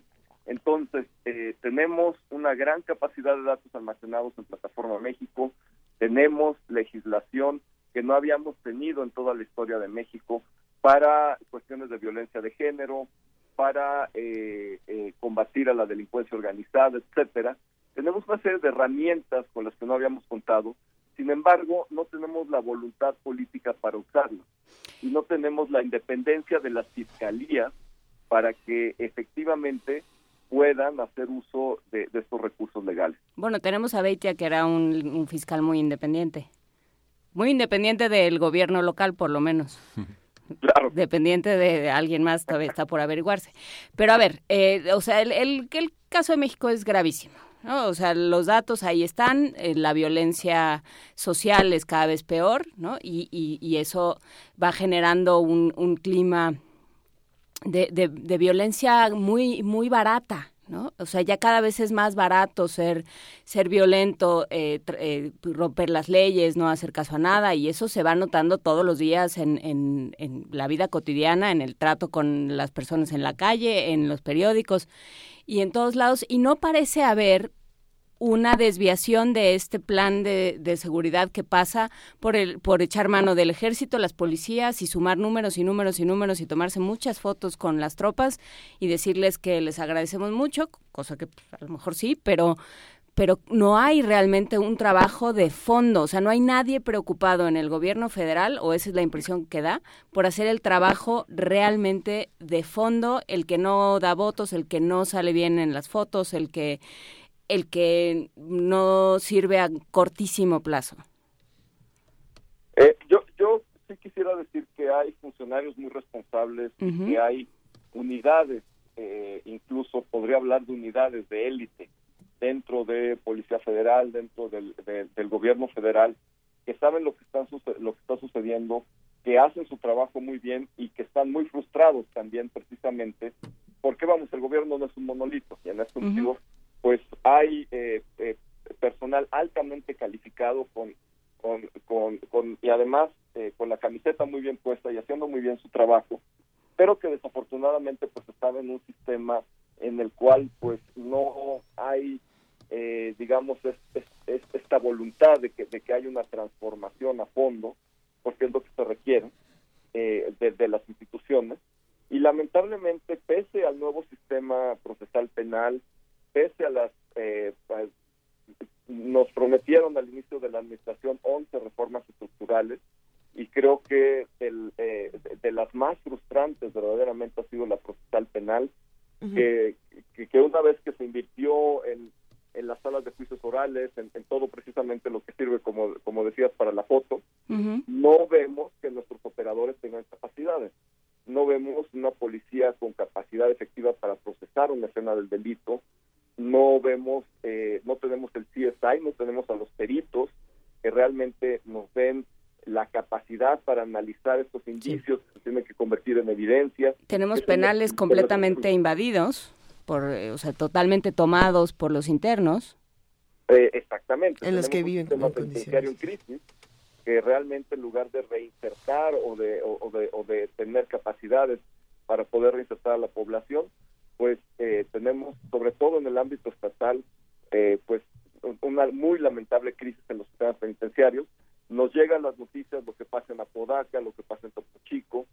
Sin embargo, lo que sucede día a día en el sistema penitenciario, en términos de la incapacidad que tienen eh, en eso que es muy básico para gobernarse a sí mismo, sobre todo en el ámbito más local, pues es realmente lamentable. Las, las, áreas de inteligencia del ejército, la marina, la policía federal, la, la propia del estado, el CISEN, ¿cómo, cómo entran en relación? ¿Forma parte del, de la plataforma esta, estos informes personalizados? Hay, hay este, una, homologación, una homologación de los informes. Desde 2008 se creó una posibilidad de que los policías redacten de la misma manera bajo un formulario todas sus impresiones. Lo mismo pasa en los sistemas de seguridad e inteligencia que observadores, eh, gente infiltrada, redacta eh, en un modo muy homologado este, sus percepciones. ¿Cómo funciona esto, doctor? Bueno, en realidad el informe policial homologado eh, es muy complejo y se ha ido haciendo más complejo, sobre todo ahora que tienen que incorporar muchos requerimientos para el nuevo sistema procesal penal. Y en ese sentido, pues a veces hay policías a los que les toma, no les miento, hasta siete horas llenar un informe policial homologado y tenemos policías en el país que tienen muy pocas capacidades para hacerlo electrónicamente y también eh, direcciones de seguridad pública municipales que a veces no tienen ni las computadoras. tenemos, eh, y lo digo con todo respeto que se merece, policías en el país que son analfabetos en, algunos municipios rurales. y, en, y, y, en ese sentido, pues no podemos esperar, digamos, que nos genere gran calidad el informe policial homologado. Es decir, tenemos mucha información en el sistema, pero no debemos esperar que esta información necesariamente tenga la calidad requerida. ¿Por qué? Porque desafortunadamente los policías, aún los que tienen más capacidades, tienen que llenar ese informe que es larguísimo y el Ministerio Público no les recibe al detenido si no le llegan con el informe homologado completo. ¿Qué significa esto? Pues que tenemos una cantidad de detenciones arbitrarias tremendas en el país o detenciones que ya no son necesariamente legales, porque la persona pues eh, pasa un tiempo indebido en la patrulla o en algún lugar, una especie de limbo, entre lo que el policía termina de llenar el informe policial homologado y lo entrega al Ministerio Público junto con el detenido. Es decir, tenemos un detenido que, que pasa periodos extraordinarios sin estar debidamente remitido a la instancia que debería ser, que es el Ministerio Público, y que es eh, absolutamente arbitrario y que obviamente pues genera un espacio también para distintos tipos de extorsiones, de ilegalidad, mientras el detenido se encuentra en este limbo. Entonces, pues eh, sí hay una disfuncionalidad muy fuerte en, el sistema de información en esta parte muy básica que es de dónde se generan los datos. ¿Por qué? Porque nuestros policías tienen pues un informe que, que es demasiado largo, que tiene no solo una parte cuantitativa, sino que además cualitativamente tienen que narrar los hechos y a todos nos cuesta trabajo escribir y más pues a una persona que además de escribir pues tiene que patrullar y tiene que hacer otras 20 cosas. Entonces realmente pues tenemos que repensar el informe policial homologado para que sea más sencillo y para que así la información que se alimente al sistema pues sea mucho más útil. Con esta, con esta reflexión final nos podemos quedar, Juan, o con qué te gustaría que cerráramos este tema. Bueno, re realmente creo que es muy importante que, que pensemos eh, del 2018 en adelante qué es lo que vamos a hacer con esto. Ya llevamos, pues, pues se, nos, se nos fueron ya 12 años sin darnos cuenta y realmente pues tenemos que, en primer lugar, pues eh, hacer que los candidatos eh, se pronuncien sobre esto. Ya no es un tema nimio y no es un tema que podamos seguir dejando eh, que, que, pase por alto. Eh, estamos hablando de cientos de miles de víctimas en el país que requieren soluciones, que requieren respuestas y realmente no podemos eh, llegar a, a, dónde vamos a llegar al, al, medio millón de víctimas para la siguiente administración o de plano esto ya no tiene fondo.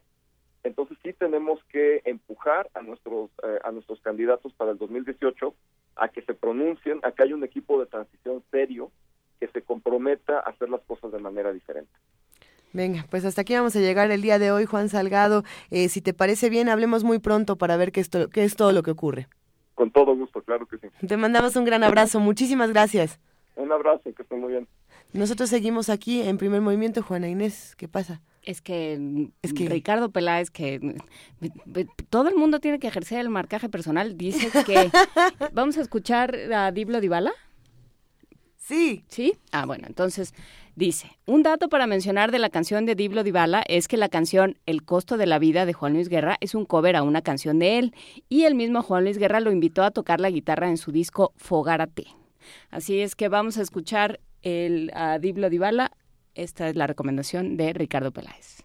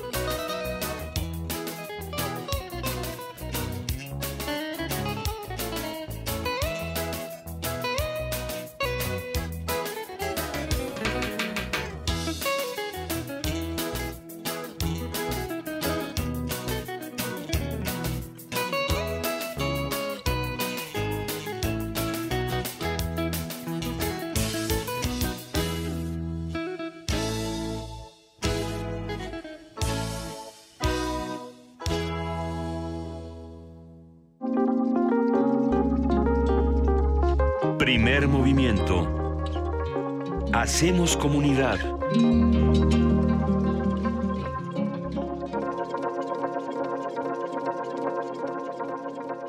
Y bueno, fuera del aire estábamos leyendo los comentarios que nos envían a arroba P Movimiento, diagonal Primer Movimiento UNAM, y los que nos han llamado al 55 36 43 39.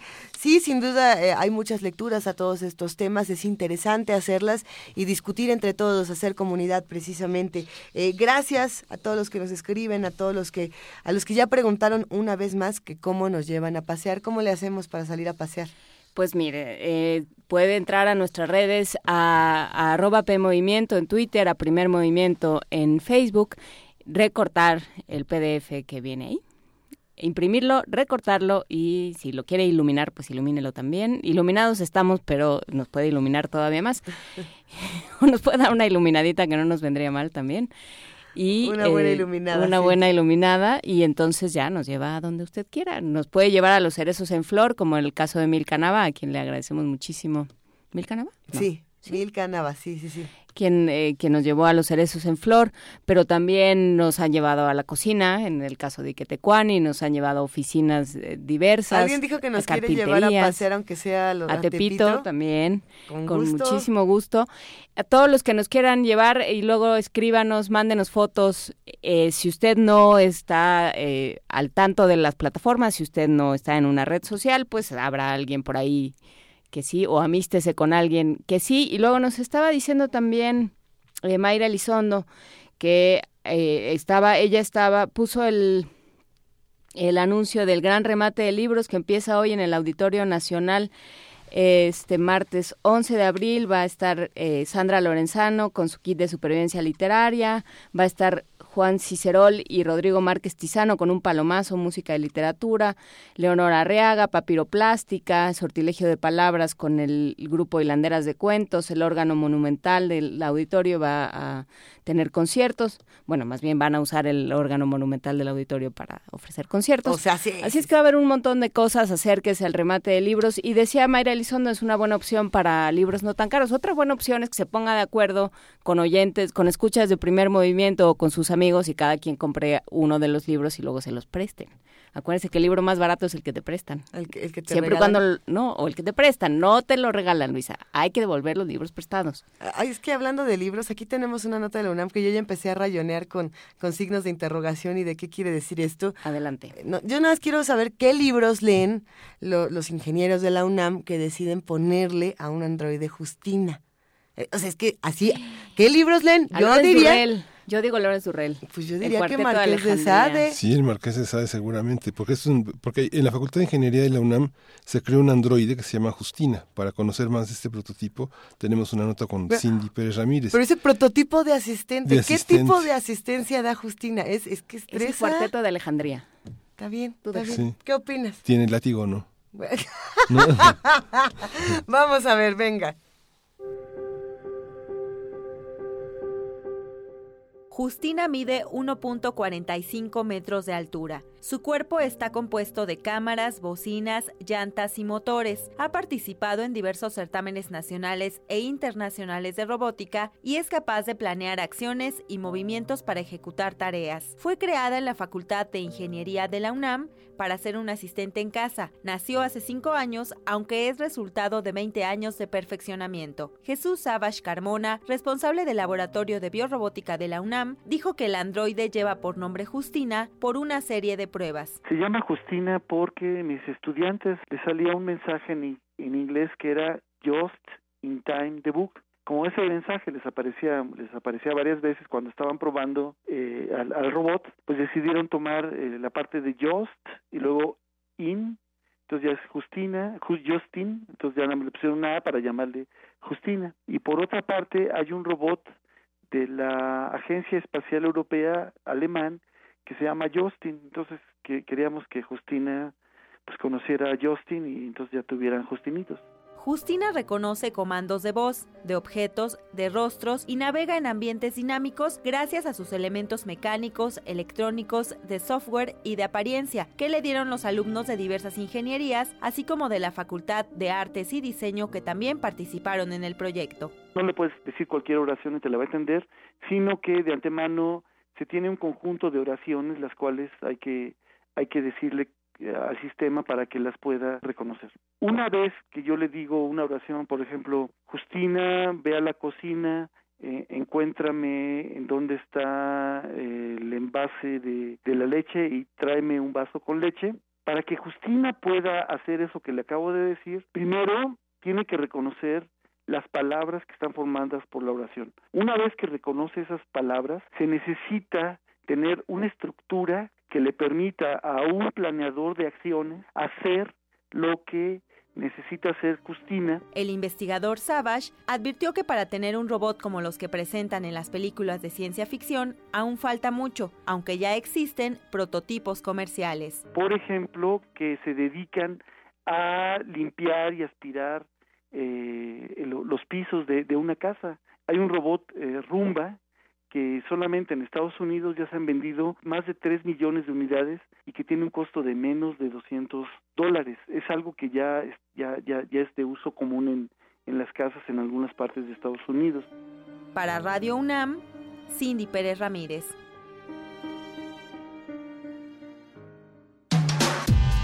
Primer movimiento. Podcast y transmisión en directo en www.radiounam.unam.mx.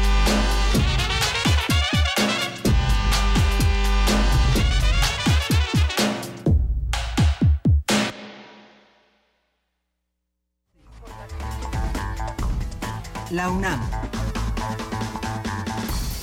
Desde 2016, la Escuela Nacional de Enfermería y Obstetricia de la UNAM es centro de entrenamiento internacional de la Asociación Americana del Corazón. Su propósito es capacitar al personal del área para ofrecer una atención integral. Habla Concepción Magaña Hernández, técnico académico de la entidad universitaria. Es verdaderamente un logro el haber cumplido con los requisitos de esta asociación tan importante a nivel mundial, el American Heart Association porque es realmente en beneficio de la comunidad universitaria. Estábamos pensando en ofrecer a los alumnos que están cursando posgrado de enfermería la facilidad de que todos pudieran certificarse en estas disciplinas aquí dentro de la propia universidad, siendo que antes cada alumno, de acuerdo a sus requerimientos de su especialidad, tenían que buscar los cursos de certificación en diferentes centros fuera de aquí, los de soporte vital básico, soporte vital cardiovascular avanzado y de soporte vital avanzado pediátrico.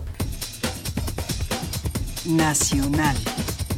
El gobierno del Estado de México inició las investigaciones para identificar a quienes lanzaron desde un helicóptero volantes con referencia a un supuesto grupo delictivo en las inmediaciones de la Feria del Caballo de Texcoco. Habla José Mansur, secretario general del gobierno estatal. Tendrá que ver a aeronáutica civil. Nosotros no tenemos hasta este momento una denuncia. Estamos pues atentos a, a cualquier eh, denuncia de cualquier autoridad.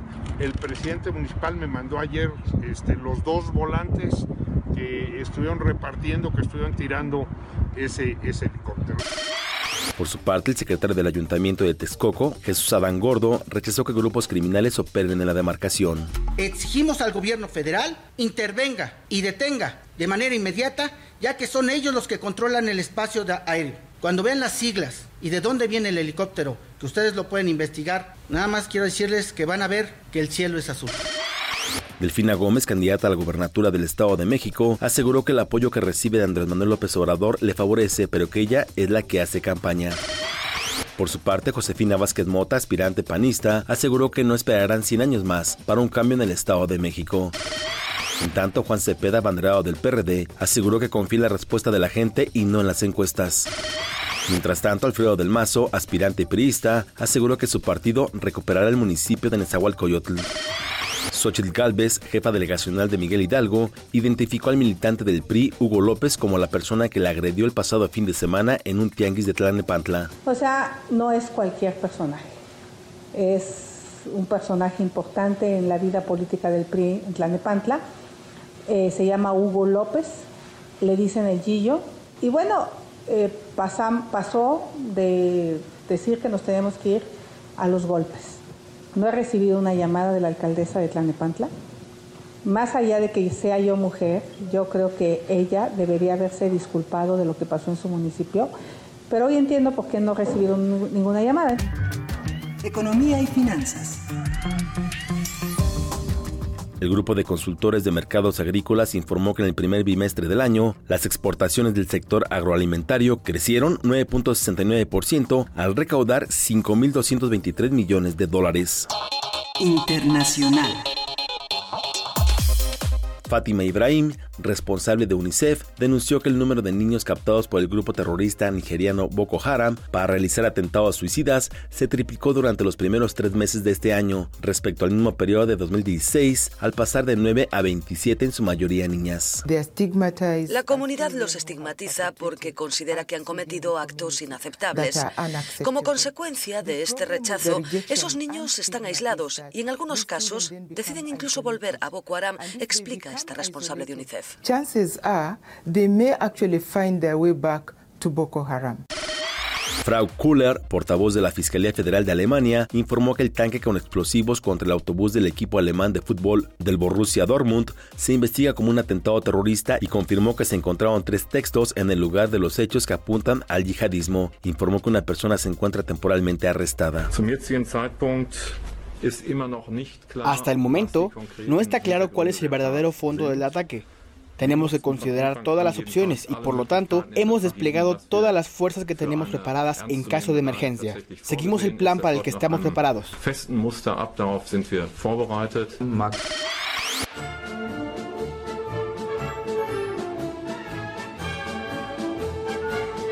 Un día como hoy. En 1961, el cosmonauta soviético Yuri Gagarin se convirtió en el primer hombre en viajar al espacio a bordo de la nave Vostok 1. Escuchas XEUN Radio UNAM.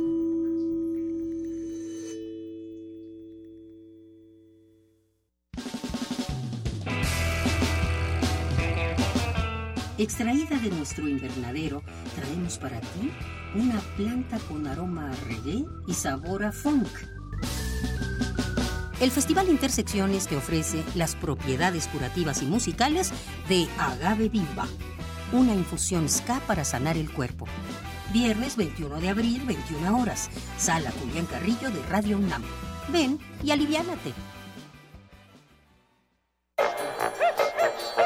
La música es un papalote. Navega en el aire. Emprende camino junto a ti, siempre tomado de tu mano. La música es un juego. No dejes de jugarlo. Jazz Jam. Celebrando el Día Internacional del Jazz. Domingo 30 de abril a las 18 horas. Transmisión en vivo por el 96.1 de FM. Deja que el sonido revolotee en tu interior. Radio UNAM. Siempre hemos tenido que luchar. Dejamos nuestra huella en la historia.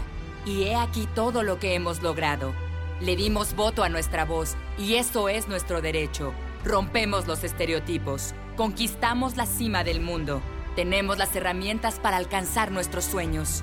El protocolo para atender la violencia política contra las mujeres defiende nuestros derechos políticos, nuestro derecho a hacer historia.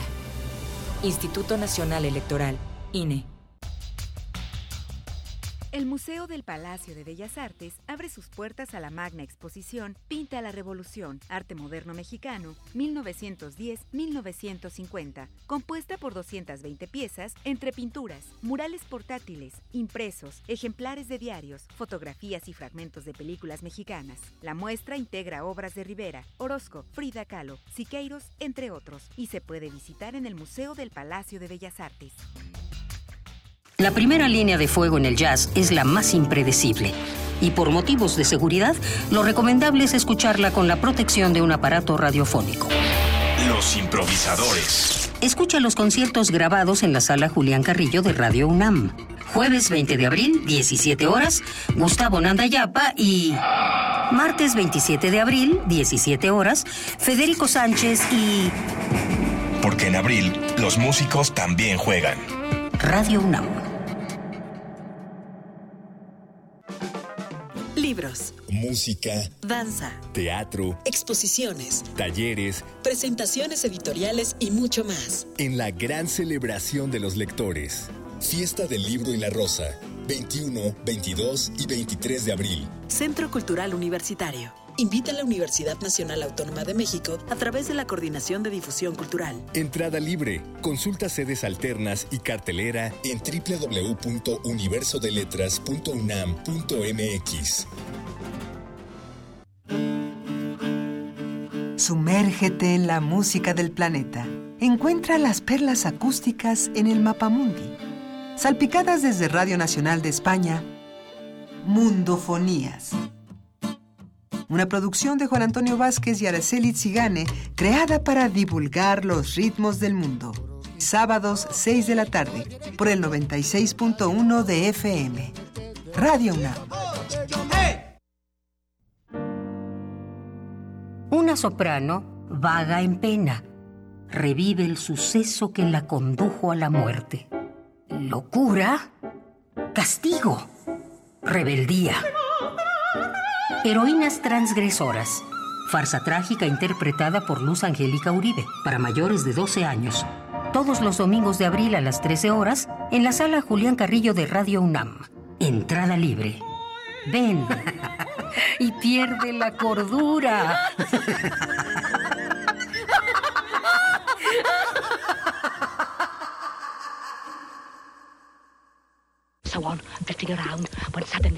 Una galería para descubrir sonoridades del mundo poco conocidas.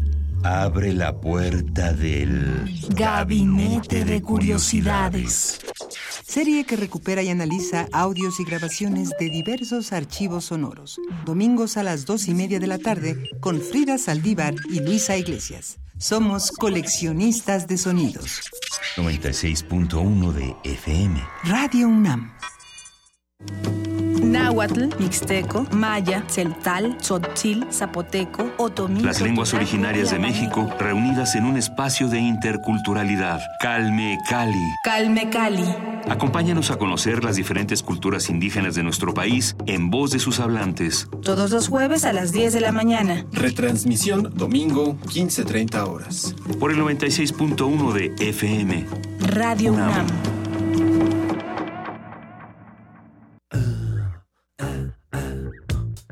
Te quedes leyendo sombras.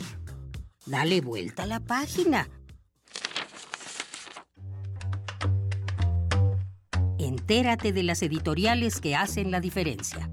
Programa especial, Los otros libros. Sábado 29 de abril, 4 de la tarde, por el 96.1 de FM. Forma parte de la diversidad textual. Búscanos en redes sociales, en Facebook como Primer Movimiento UNAM y en Twitter como P Movimiento o escríbenos un correo a primermovimientounam@gmail.com. Hagamos comunidad.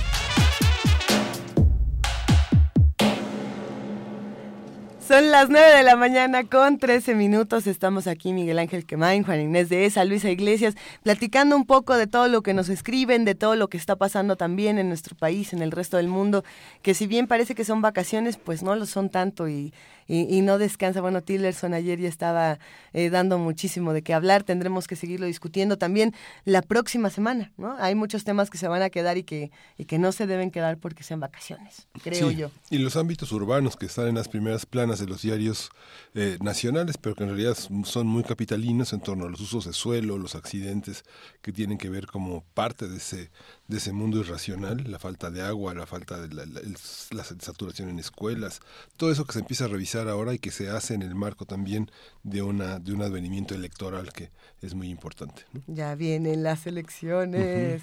Sí, Juan Inés hizo cara de ya vienen las elecciones. Ya vienen las elecciones, pero pero no, o sea, digamos, no todo son las elecciones y no todo es el proceso electoral y no todo tiene que, a- que hacerse en, función de las elecciones.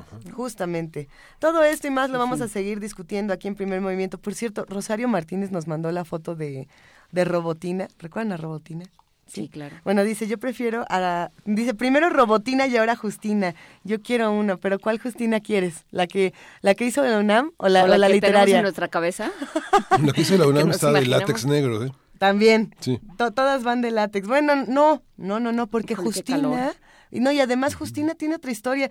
Hay que leer al Marqués de Sade, yo creo que más desde el lado político que desde el lado sexual. Yo creo que él ah, utilizaba todas estas herramientas para burlarse de un momento político tan importante, ¿no? Pero ya, ya será discusión de otro día, ya, ya será discusión porque tenemos poesía necesaria. Chan, chan, chan.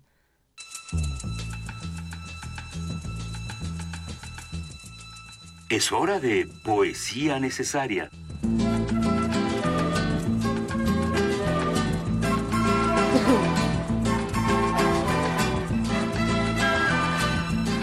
Ya llegó el momento de poesía necesaria y el día de hoy les quiero compartir un poema que no sé si es poema, no sé qué es.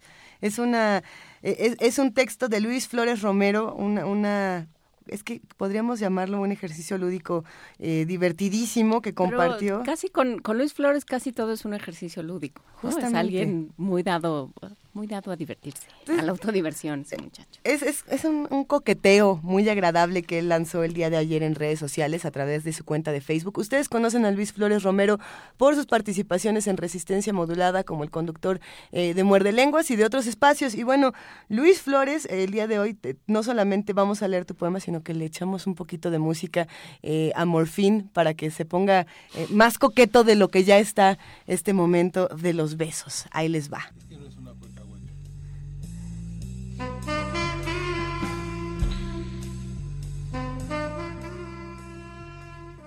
Si padeces insomnio y mal de amores, bien te puede aliviar el beso flores. El beso flores, vida, qué fácil fuera que te enamoraras si te lo diera. Si te lo diera nunca me negarías provocar a mi boca tus alegrías. Tus alegrías, mi alma, tu amor lascivo, de todo mi beso fuera, dulce motivo. Dulce motivo, dulce tengo y por eso solo te pido una cosa, ponte mi beso. Ponte mi beso pronto, lleno de vicio, que ya solo quiero besar, sea tu ejercicio. Sea tu ejercicio vida, mas yo no puedo, si solo tus labios, si en ti me quedo. Si en ti me quedo, vaya, los desencantos se irán cuando te lleguen mis besos tantos. Mis besos tantos sí, los acumulo hasta los enumero como Catulo. Como Catulo cuando a lesbia amaba y la cuenta de besos aún no se acaba aún no se acaba. Mira, que yo te pido, me lleves a tu aliento, donde es mi nido, donde es mi nido, vida, y si no quieres, me amarraré la lengua en más mujeres. En más mujeres no, no me hagas caso, lo digo solo para tenderte el lazo.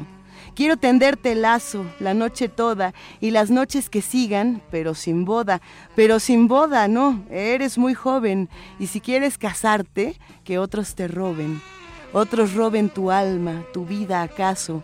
Yo nomás con besarte muy bien la paso.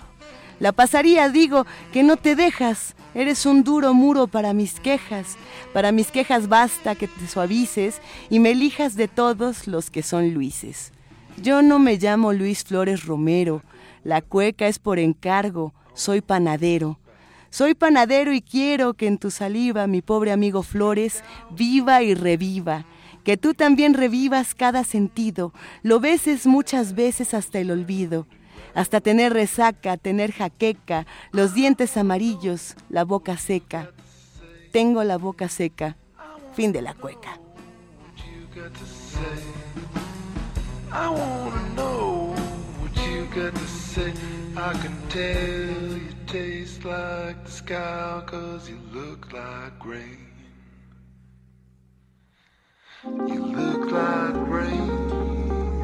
Primer movimiento.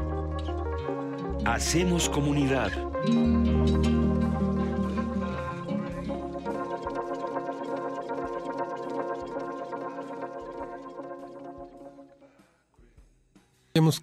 Casi cualquier lugar es bueno para criar un huerto un jardín, un patio, una terraza, un balcón, incluso en una ventana. La única condición indispensable para poder cultivar hortalizas es disponer de un lugar con luz directa para favorecer la fotosíntesis. Otro punto importante es la hidratación, por lo que es necesario ubicar el huerto cerca de una toma de agua o bien reutilizar el agua, reusar el agua de lluvia, dirigiendo las canaletas hacia los depósitos de agua correspondientes. Hoy conversaremos sobre los huertos y las hortalizas que se pueden tener en casa, qué espacios, técnicas y cuidados se requieren. Nos acompaña Lourdes Cruz Terán, quien es bióloga de la Facultad de Ciencias de la UNAM y maestra en Ciencias de Biología Ambiental con orientación en restauración ecológica y está dedicada a la restauración de los ecosistemas de manglar y a la educación ambiental urbana. Les pedíamos a nuestros uh, radioescuchas que nos mandaran una foto de sus huertas, donde la tengan en un rinconcito, en una ventana, en un balcón. Y bueno, le damos la bienvenida a Lourdes Cruz. Gracias por esta conversación, Lourdes Cruz. Hola, ¿cómo están? Buenos días. Qué gusto estar con ustedes. El gusto es todo nuestro, Lourdes. ¿Cómo va todo? Cuéntanos, ¿qué se necesita para tener un huerto? Bueno, no es cosa difícil tener un huerto, pero sí se necesita constancia, ¿no? Y tener un tiempo para poder arreglarlo y, y tener todos los las características adecuadas para que las plantas puedan desarrollarse, crecer y bueno, no estresarse. Entonces, bueno, para empezar un huerto, pues, pues bueno, ustedes comentaban que en una ventana, ¿no? En una ventana, pues puedes tener desde macetas, ¿no? Y lo primordial es encontrar el sitio adecuado. Una ventana donde tenga la orientación adecuada y bueno, que la luz entre por lo menos el sol seis horas mínimo, ¿no? Como mínimo. Entonces, pues buscar el espacio, esta ventana donde el sol esté seis horas mínimo y bueno, pues de ahí en adelante pues podemos empezar a sembrar en contenedores diferentes, ya sean macetas, en algunas este, recipientes de PET, en donde uno pueda, ¿no? Sembrar y colocar la tierra, ¿no? Esta tierra puede ser con una profundidad como mínimo 25, 30 centímetros para que las plantas se puedan desarrollar. Pues hay diversidad de hortalizas, puedes sembrar desde lechugas, acelgas, y tomates, este, plantas aromáticas y pues es sencillo, no se necesita ni se requiere mucho tiempo, pero sí, aunque sea dos horas en la mañana y dos horas en la, dos horas en la tarde. Y sí, pues se necesita observación de si esas plantas están, este, se están desarrollando muy bien o tienen algunas plagas o tienen algún, este, requerimiento nutricional sí es importante poder este realizar nuestro nuestra composta en casa porque es como lo más importante para tener un huerto. Bueno, y esto implica pues esta ecotecnia que es transformar la materia orgánica este que tenemos en nuestras cocinas para nutrición de nuestras plantas. Entonces, pues podemos tener también esta ecotecnia en nuestro balcón, en nuestra cocina, donde coloquemos toda esta materia orgánica para este se transforme ya sea vía lombrices o vía otros microorganismos para transformarla en humus. ¿La tierra se compra con lombrices o? No, mire, el sustrato, pues el sustrato puede ser la tierra, podemos utilizar la tierra que tenemos en nuestras macetas y bueno, la, la nutrición es en base a la composta, que es lo que le estaba comentando, que es la este, esta ecotecnia, que es transformar todo lo que es este, la materia orgánica en humus. El humus se puede comprar en cualquier tienda de jardinería, pero es muy sencillo realizarlo en casa y así este, de alguna manera reducimos nuestros residuos orgánicos caseros y los transformamos en nutrientes para nuestras plantas. Todo este huertero urbano debe tener una composta en casa o una lombricomposta, es como algo primordial, ¿no? Así como importante. ¿No? Como ciudadano responsable. ¿Cómo se hace? Este, sí, es que a mí, a mí lo que me gustaría es, eh, buenos días, maestra Lourdes Cruz. Hola, buenos días. Eh, que, que fuéramos eh, muy, de manera muy, muy, muy básica, ¿no? Para todos aquellos que no, no se nos da lo de los seres vivos, ¿no? que queremos, que, queremos algo que, que subsista. A ver, terminamos un jitomate, por ejemplo, y nos quedan las semillitas. Claro. Ajá. ¿Y luego? Pues mira, todo el proceso va desde tener nuestras semillas de hortalizas. Estas semillas puedes comprarlas o de alguna manera puedes este, hacer trueque con algunas personas que tienen huertos en casa, que son muchas en la ciudad.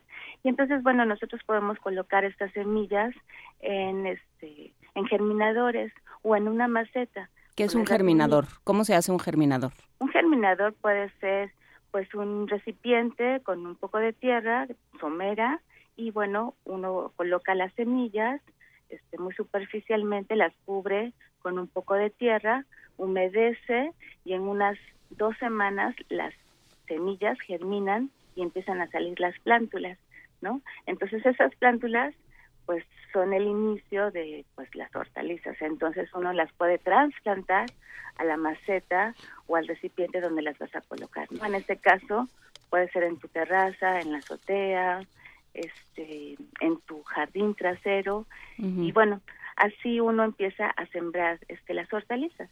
Como cuando en, el, en la escuela tomábamos un botecito de Gerber y un y, un algodón y sacábamos frijolitos. Exacto, esa es la germinación, sí. Y todas las todas las semillas germinan. Entonces, pues diferentes hortalizas tienen diferentes este, tiempos de germinación. Hay unas hortalizas que germinan en una semana, otras en un mes, y entonces tenemos que irlas conociendo poco a poco, ¿no? Los jitomates y las lechugas pues son muy fáciles de germinar, ¿no? Y son lo primero que los huerteros urbanos pues es lo que empezamos a, a sembrar en nuestras casas. Pero a ver, por ejemplo, yo me quedo pensando mucho en, en los huertos que tengo cerca de mí, en, en, casa de, de, mi mamá, por ejemplo, que tiene eh, acelgas, eh, lechugas gigantescas, calabazas, bueno, tiene tantas cosas que yo me impresiono, entonces yo dije, bueno, voy a replicarlo y cuando lo intenté fue una catástrofe eh, lamentable, no, y no estoy segura de qué fue lo que hice mal y muchos me decían, es que la luz es muy importante, el espacio en el que decides hacerlo, eh, sí, sí es importante más allá de decir, bueno, aquí tengo un balcón y lo pongo, ¿qué, qué cosas sí tendríamos que, observar con mucha atención para no tener intentos catastróficos que después nos hacen perder el entusiasmo, porque no hay que perder el entusiasmo. Y matar seres vivos. o sea, yo vi como mis pobres jitomates poco a poco fueron este, haciendo, haciendo de las suyas. Pues mira, yo creo que es algo sencillo, pero como yo decía, te necesitas el tiempo, un tiempo, aunque sea en la mañana y un tiempo en la tarde. Y bueno, lo que necesitas es, como digo, una buena orientación, luz en tu ventana, o sea, las hortalizas necesitan luz. Si no tienes luz, pues es difícil que ellas puedan crecer y desarrollarse adecuadamente, porque este, pueden tener este, diferentes tipos de crecimiento, como alargarse o podrirse, ¿no? Entonces sí necesitas luz. Entonces, mínimo seis, seis horas de luz. Después, pues los contenedores que se puedan llenar con, con tierra o sustrato orgánico de composta, ¿no? Esta técnica se llama organoponia, no, organoponia, sí, perdón, y esta técnica pues utiliza los residuos orgánicos transformados llamados humus y con tierra, ¿no? Entonces, la profundidad es importante, 25 centímetros mínimo a 30. Y bueno, de ahí colocar, como te decía, germinar nuestras semillas directamente en la tierra y bueno, las distancias de cada una de las de las hortalizas. No sé, en jitomates puedes poner este una semilla este con una distancia de 20 centímetros a la otra planta, ¿no? Entonces, si tienes un espacio reducido, pues solamente decir, bueno, si tengo para dos matas de jitomate, pues solamente a una distancia de 20 centímetros. Las lechugas a una distancia de 10 centímetros, ¿no? Y así cada una de las hortalizas tiene sus distancias adecuadas. También sus ciclos de vida. Hay plantas que duran o se desarrollan en seis meses, unas en un mes, ¿no? Como la lechuga. Lechugas, acelgas y espinacas pueden desarrollarse muy rápido en una terraza.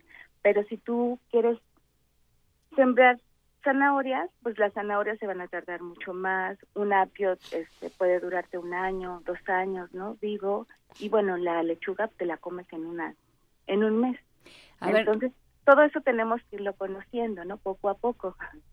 Este, nos preguntan varias cosas, las plagas. Pregunta eh, Rosario Martínez qué hace con su con la plaga de caracoles.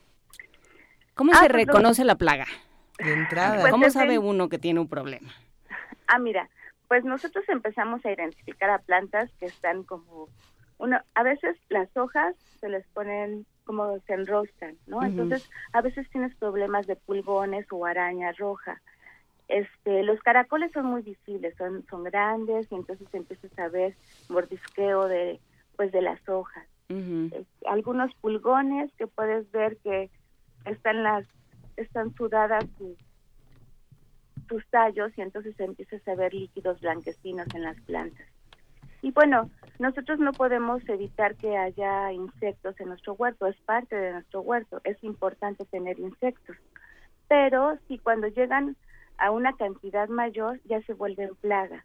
Y bueno, para que no se vuelvan plaga, uno tiene que tener a las plantas en buenas condiciones con las lo que acabo de comentar, estén soleadas, tengan una buena nutrición y que estén este, con un buen riego constante. Es que uno siempre piensa que le está haciendo lo mejor por las plantas, hasta que las plantas le demuestran lo contrario. O sea, estoy hablando como un ser humano, como un asesino serial de plantas. Y no es porque yo tenga una mala intención, es que justamente tiene uno demasiadas buenas intenciones y entonces o las riegas de más.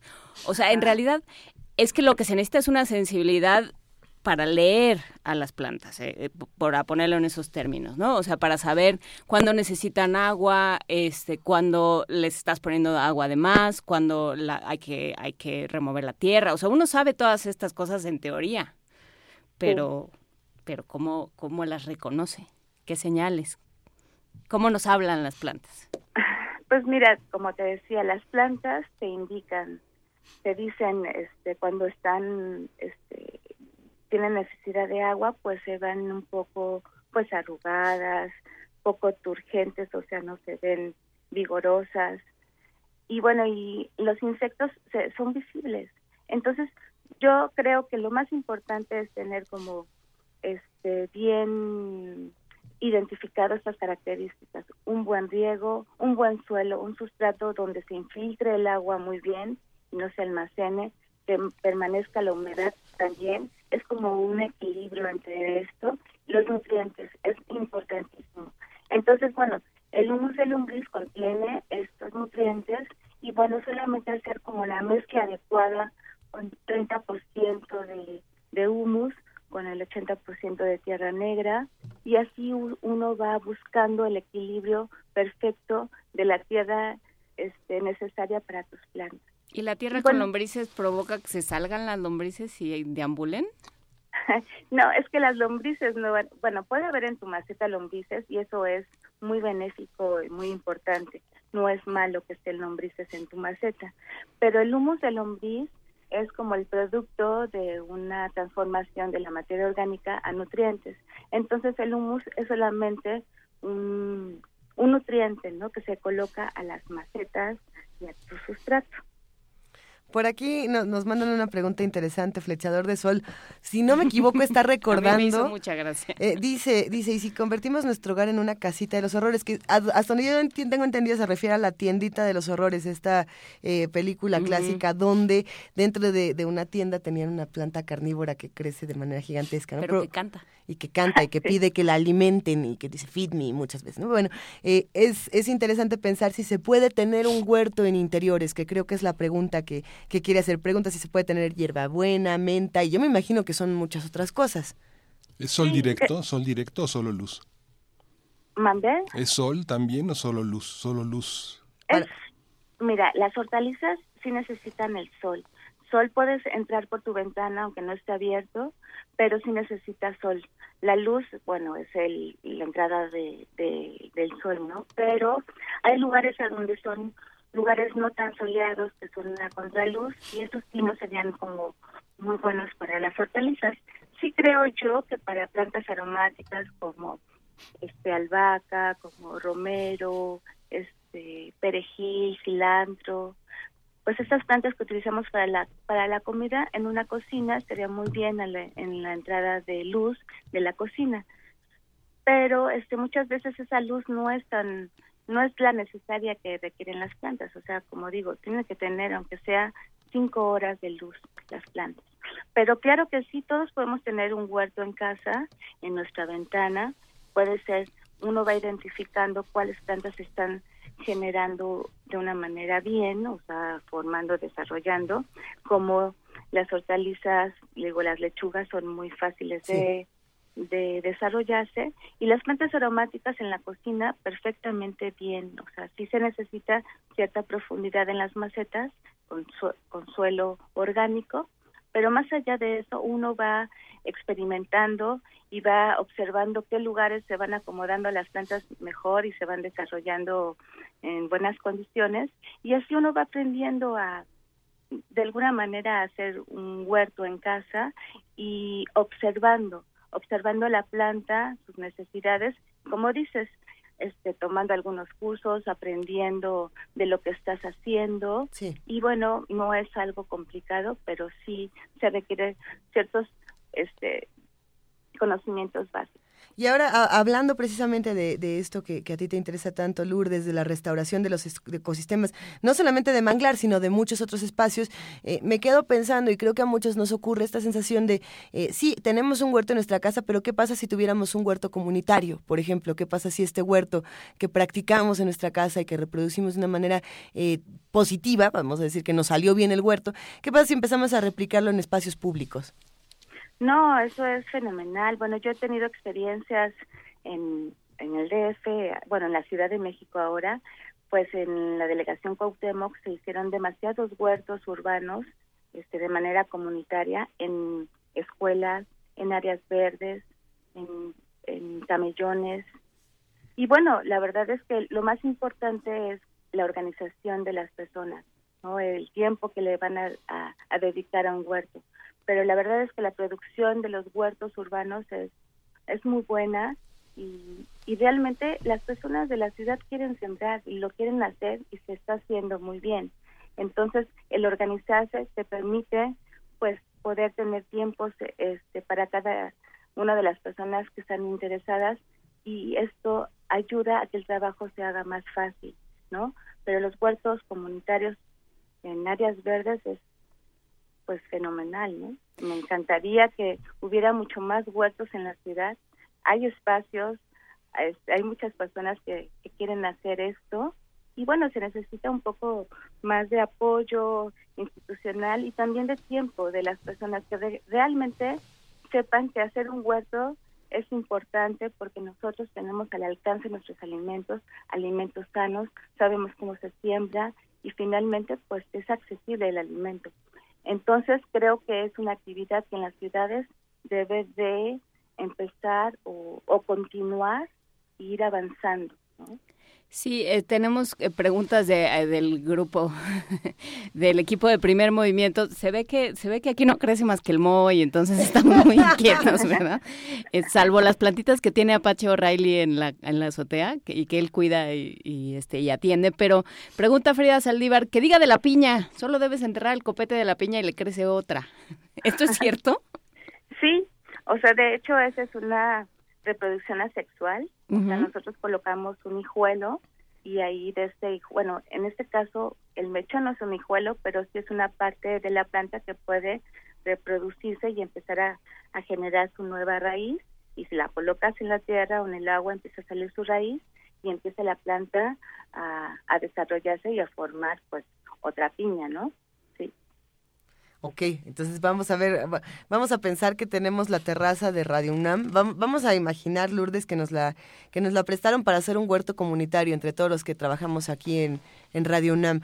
¿Qué nos recomendarías? Imaginemos que ya tenemos lista la tierra, ya hicimos nuestra composta. ¿Qué, qué le ponemos, qué no le ponemos este, y, y cómo le entramos? Bueno, yo les recomiendo primero pues tener su pues tu recipiente de recolecta de materia orgánica, ¿no? Para que empiecen a hacer su lombricomposta o su composta. Y después, bueno, ya tienen el espacio, ya están bien orientados, ya les da el sol este cinco horas diarias, pues empezar a ver, pues, los ciclos, o sea, qué, qué hortalizas quieren sembrar. Este, con quién, con quién son compatibles estas hortalizas. Haz de cuenta, puedes sembrar lechugas, las distancias, como decía, de 10 en 10 centímetros cada una. Este, después puedes colocar cebollas en medio de las lechugas, ¿no? Esto ayuda a que las plantas este, repelen las, las, las cebollas repelen las, las plagas y tienen una buena relación de nutrición con las con las lechugas, ¿no? Yo recomendaría que sembraran lechugas primero, después algunas acelgas, este, este, las cebollas y después ya se irían como a los a las hortalizas pues un poco más no complicadas sino que requieren mucho más tiempo de crecimiento no algunas zanahorias este los betabeles y bueno pues les recomiendo un poco de paciencia, que no se desanimen tan rápido, es un pues, es cuestión de observación, de conocimiento y poco a poco uno va este pues cada vez queriendo sembrar un poco más porque el sembrar este te da mucha vida, este te da te relaja y bueno, tener un huerto es tener vida y y alimento, ¿no? Entonces, pues yo les recomiendo eso. Excelente. Oye, ¿y cómo le hacemos los que nos queremos acercar a lo que se está haciendo en la UNAM? Eh, podemos acercarnos, por supuesto, a la Facultad de Ciencias, al PUES. Cuéntanos, ¿con quién nos vamos para entender más de todos estos temas?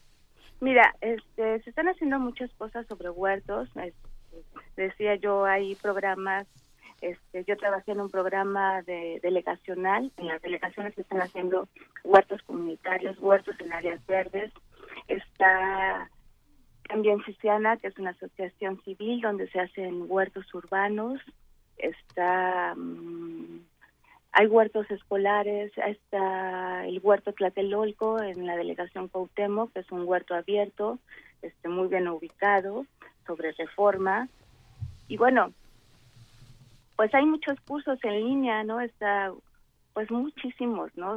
No sé, yo puedo dar también, estoy dando algunos cursos de huertos urbanos ahí en Santa María la Ribera. ¿Ya te, ya te quieren contactar? ¿Nos, puedes pasar tus redes sociales o algún correo? Pues sí, mira, estamos en Estanquillo el 32, es el Face, y ahí nos pueden contactar. Ahí damos, estamos dando cursos de huertos urbanos y también pues es una tienda de productos orgánicos y ahí este yo estoy presente para cualquier cuestión de de enseñanza sobre huertos. A mí los huertos me encantan y pues he estado eh, este, dando cursos a niños en las primarias, huertos escolares y bueno, han sido pues muy interesante este, este desarrollo que he tenido en huertos escolares porque los niños los aceptan bastante bien en las escuelas y es una actividad que te que te genera inteligencia, bueno, que te está dando una diferente forma de aprender este, sobre en contacto con la naturaleza y bueno te acerca a ella. Entonces las ciudades necesitamos acercarnos a la naturaleza y bueno este esta actividad de huertos urbanos pues es genial para esto no pues muchísimas gracias, Lourdes Cruz Terán, bióloga de la Facultad de Ciencias de la UNAM, maestra en Ciencias en Biología Ambiental. Eh, te mandamos un gran abrazo aquí todos, eh, ya nos preparamos, ya tenemos eh, piñas, composta, lombrices y demás elementos para ponernos a hacer nuestro huerto aquí en Radio UNAM. Gracias, de verdad. Gracias a ti, muchas gracias por la invitación y ya saben, cuando quieran yo les puedo enseñar a hacer su huerto ahí en la UNAM. Órale. Y cualquier este consejo. Ya quedaste, Lourdes. Sí, claro que sí. Otra vez la dirección, otra vez la dirección. ¿Dónde? ¿Mande? ¿Dónde? ¿En dónde podemos ¿Dónde, ¿Dónde está? sí. sí, sí. Mira, mi correo es luluct.yahoo.com y bueno, estamos en el estanquillo el 32, página de Face, y ahí este nosotros damos cursos y tenemos una tienda orgánica, este productos, comida saludable y bueno, pues damos talleres desde germinación, de huertos urbanos, de siembra de hortalizas, este, Excelente. de hongos setas, varios cursos estamos brindando ahí. A ver si luego hablamos de las setas, que son otro tema y se cultivan de una manera muy diferente. Venga, un abrazote, Lourdes, gracias. Muchas gracias, hasta luego, buen día. Hasta luego, y bueno, hay quienes tienen bienes naturales este, que, hacen, que hacen huertos, que, que se unen a la naturaleza, y hay quienes piensan en estos bienes digitales que también son, importantes. Si tienes tu iPad, tu este, tablet, tu computadora, este, ¿a quién se la dejas? Y, muchas otras cosas, no solamente esta parte del hardware, sino también eh, la parte interna que, que se tiene en, todos estos dispositivos, toda esta información que se hace con ella. Hay, una nota interesante de la Sí, los bienes digitales que poseemos se pueden heredar a través de nuestro testamento. Esta información la amplía Antonio Quijano. Vamos a escucharla.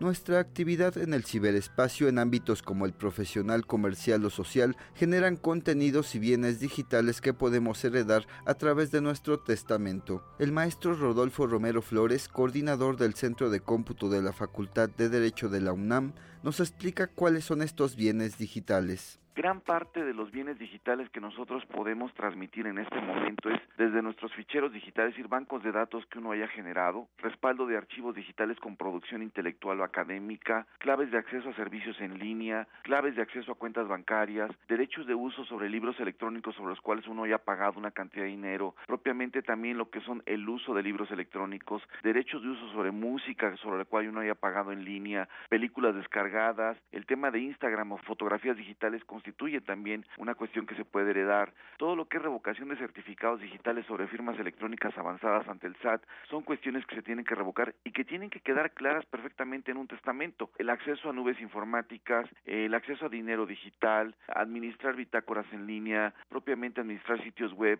todo este tipo de cuestiones es lo que le hemos llamado ahora bienes digitales. El experto mencionó que en México las personas cuya edad ronda los 40 años no poseen una cultura para generar este tipo de instrumentos legales y dar certeza y seguridad jurídica a sus familiares. Puso como ejemplo los más de 30 millones de perfiles en Facebook que son de personas ya fallecidas es una especie como de zombie viviente en las redes sociales porque nunca se dejó la clave de acceso, nunca se notificó a los familiares qué hacer con ese perfil en redes sociales. Y encontramos el caso de, por ejemplo, muchos funcionarios públicos fallecidos, figuras públicas, que ahí está su perfil en redes sociales y que no saben qué hacer fundamentalmente con ellos los familiares. Hoy, por ejemplo, Facebook ya tiene una forma de legado digital. Debido a este gran problema, ya se crea como una especie de formulario donde el familiar o los familiares de la persona que falleció pueden crear una cuenta conmemorativa o un legado, estableciendo que en las redes sociales esa persona ya falleció. El especialista reconoció que en México no hay firmas legales que ofrezcan estos servicios y dijo que corresponde a la academia actualizar las figuras jurídicas para gestionar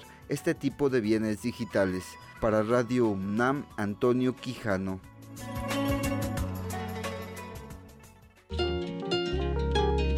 Primer movimiento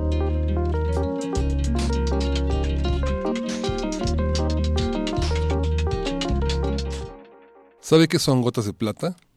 Rubén Rubliov Tarkovsky es el, el, hombre que le da sentido a esto y es una cápsula que tenemos de la producción cinematográfica, el comentario de cine, la apreciación.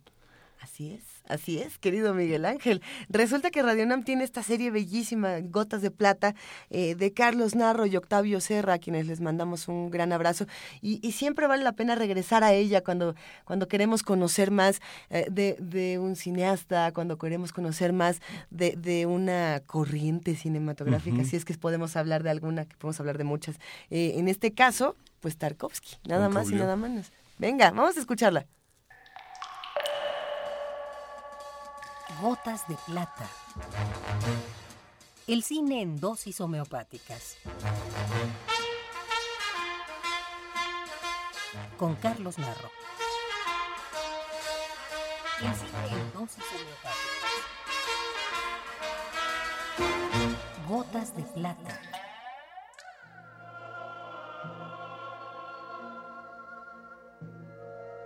Andrés Rublov fue el segundo largometraje de Andrei Tarkovsky, realizado entre 1964 y 1966 y siendo una de las mayores obras maestras del cine universal, padeció una de las formas más despiadadas de la censura, el ocultamiento. Iniciando este, cuando lista para su exhibición en el Festival de Cannes de 1967, representando al cine de la entonces Unión Soviética, fue regresada la copia a Moscú por una decisión gubernamental. Inexactitudes históricas, excesiva violencia, necesidad de ligeros ajustes fueron algunas de las necesariamente insuficientes explicaciones que en su momento vertieron los directivos de Mosfilm. Lo cierto es que ahí inicia la larga historia de obstáculos y persecución impuestos a uno de los más grandes cineastas de la historia. Persecución que no acabaría sino con su muerte en el forzado exilio, poco después de terminar su séptimo largometraje, Sacrificio. Сергей, давай сюда! Сейчас, разжигайте пока костер! Фома, ты что там? Пойдем за дровами. Andrés Rublev fue el más importante pintor de íconos religiosos en la Rusia del siglo XV.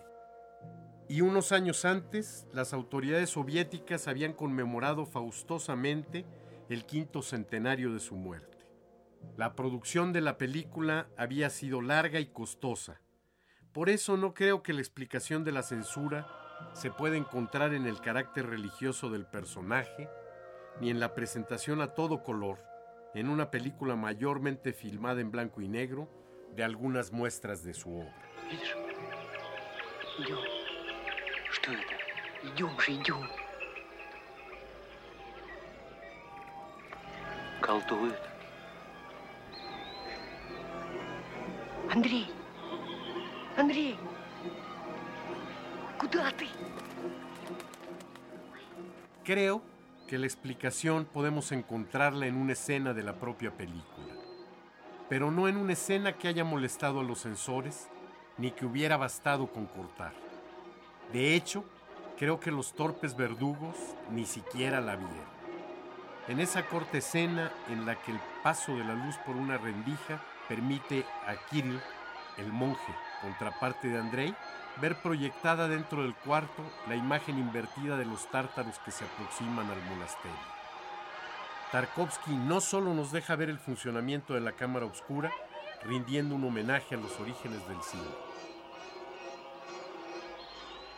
Esta imagen permite a Tarkovsky profundizar en las diferencias entre sus personajes. La visión superficial de Kirill, que provoca el enfrentamiento entre su falta de talento y la visión profunda del verdadero y profundo artista que es André Rublev. Kirill provoca la represión al juglar al inicio de la cinta.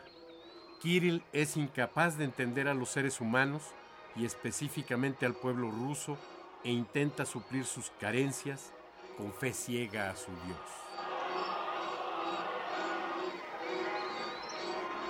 La lucha de Tarkovsky contra la burocracia soviética fue una lucha que abarcó toda su carrera.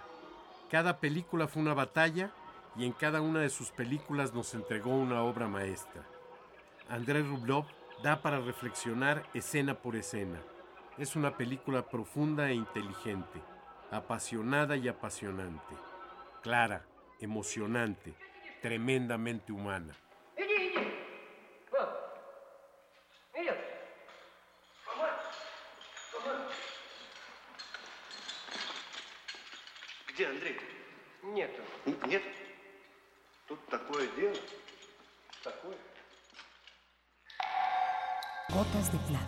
Si tiene alguna molestia, acuda al cine más cercano. Primer movimiento.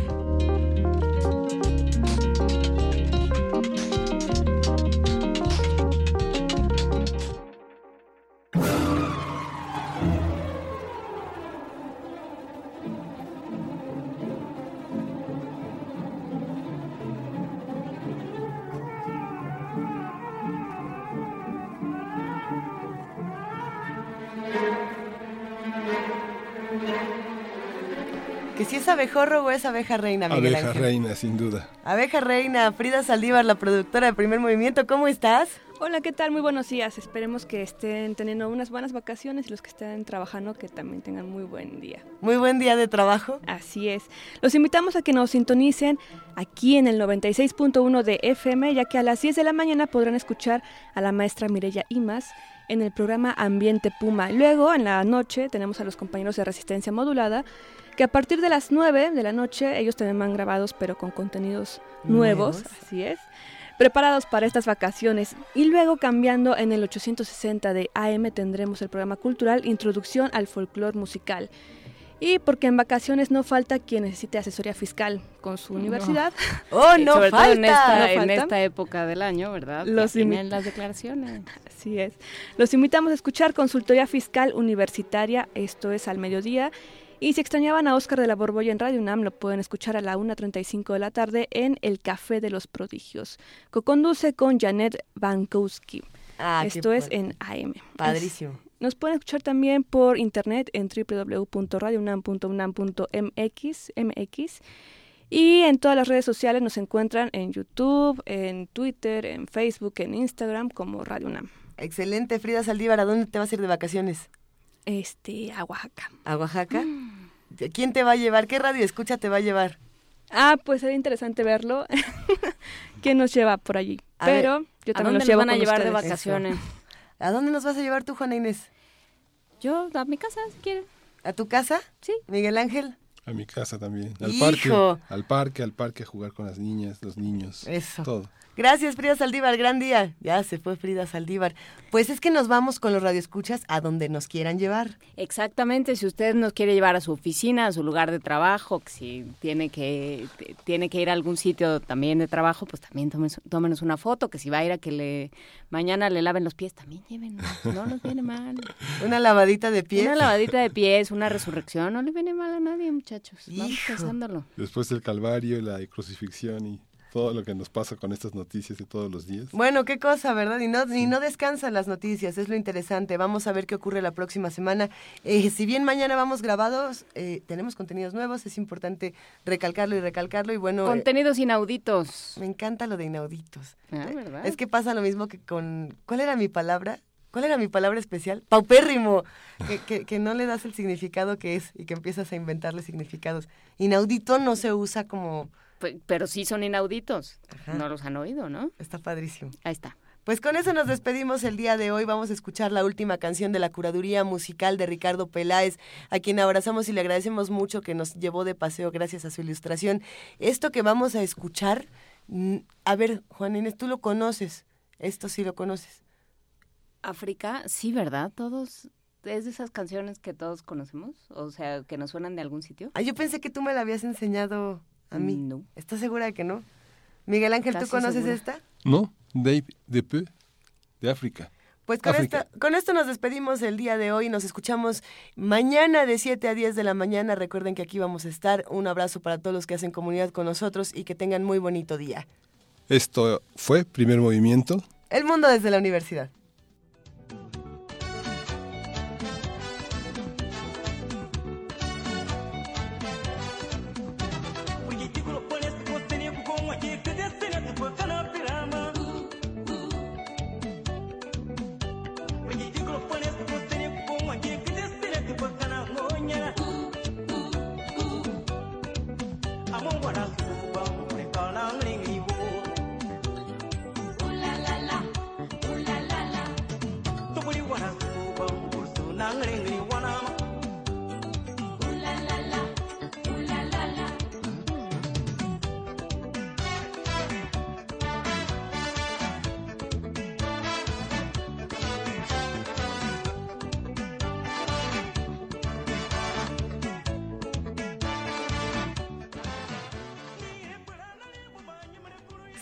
Disfrutando la programación de Radio UNAM y recuerden que mañana también se va a transmitir a las 10 de la mañana Calme Cali, este maravilloso programa. No se olviden que mañana sigue Calme Cali.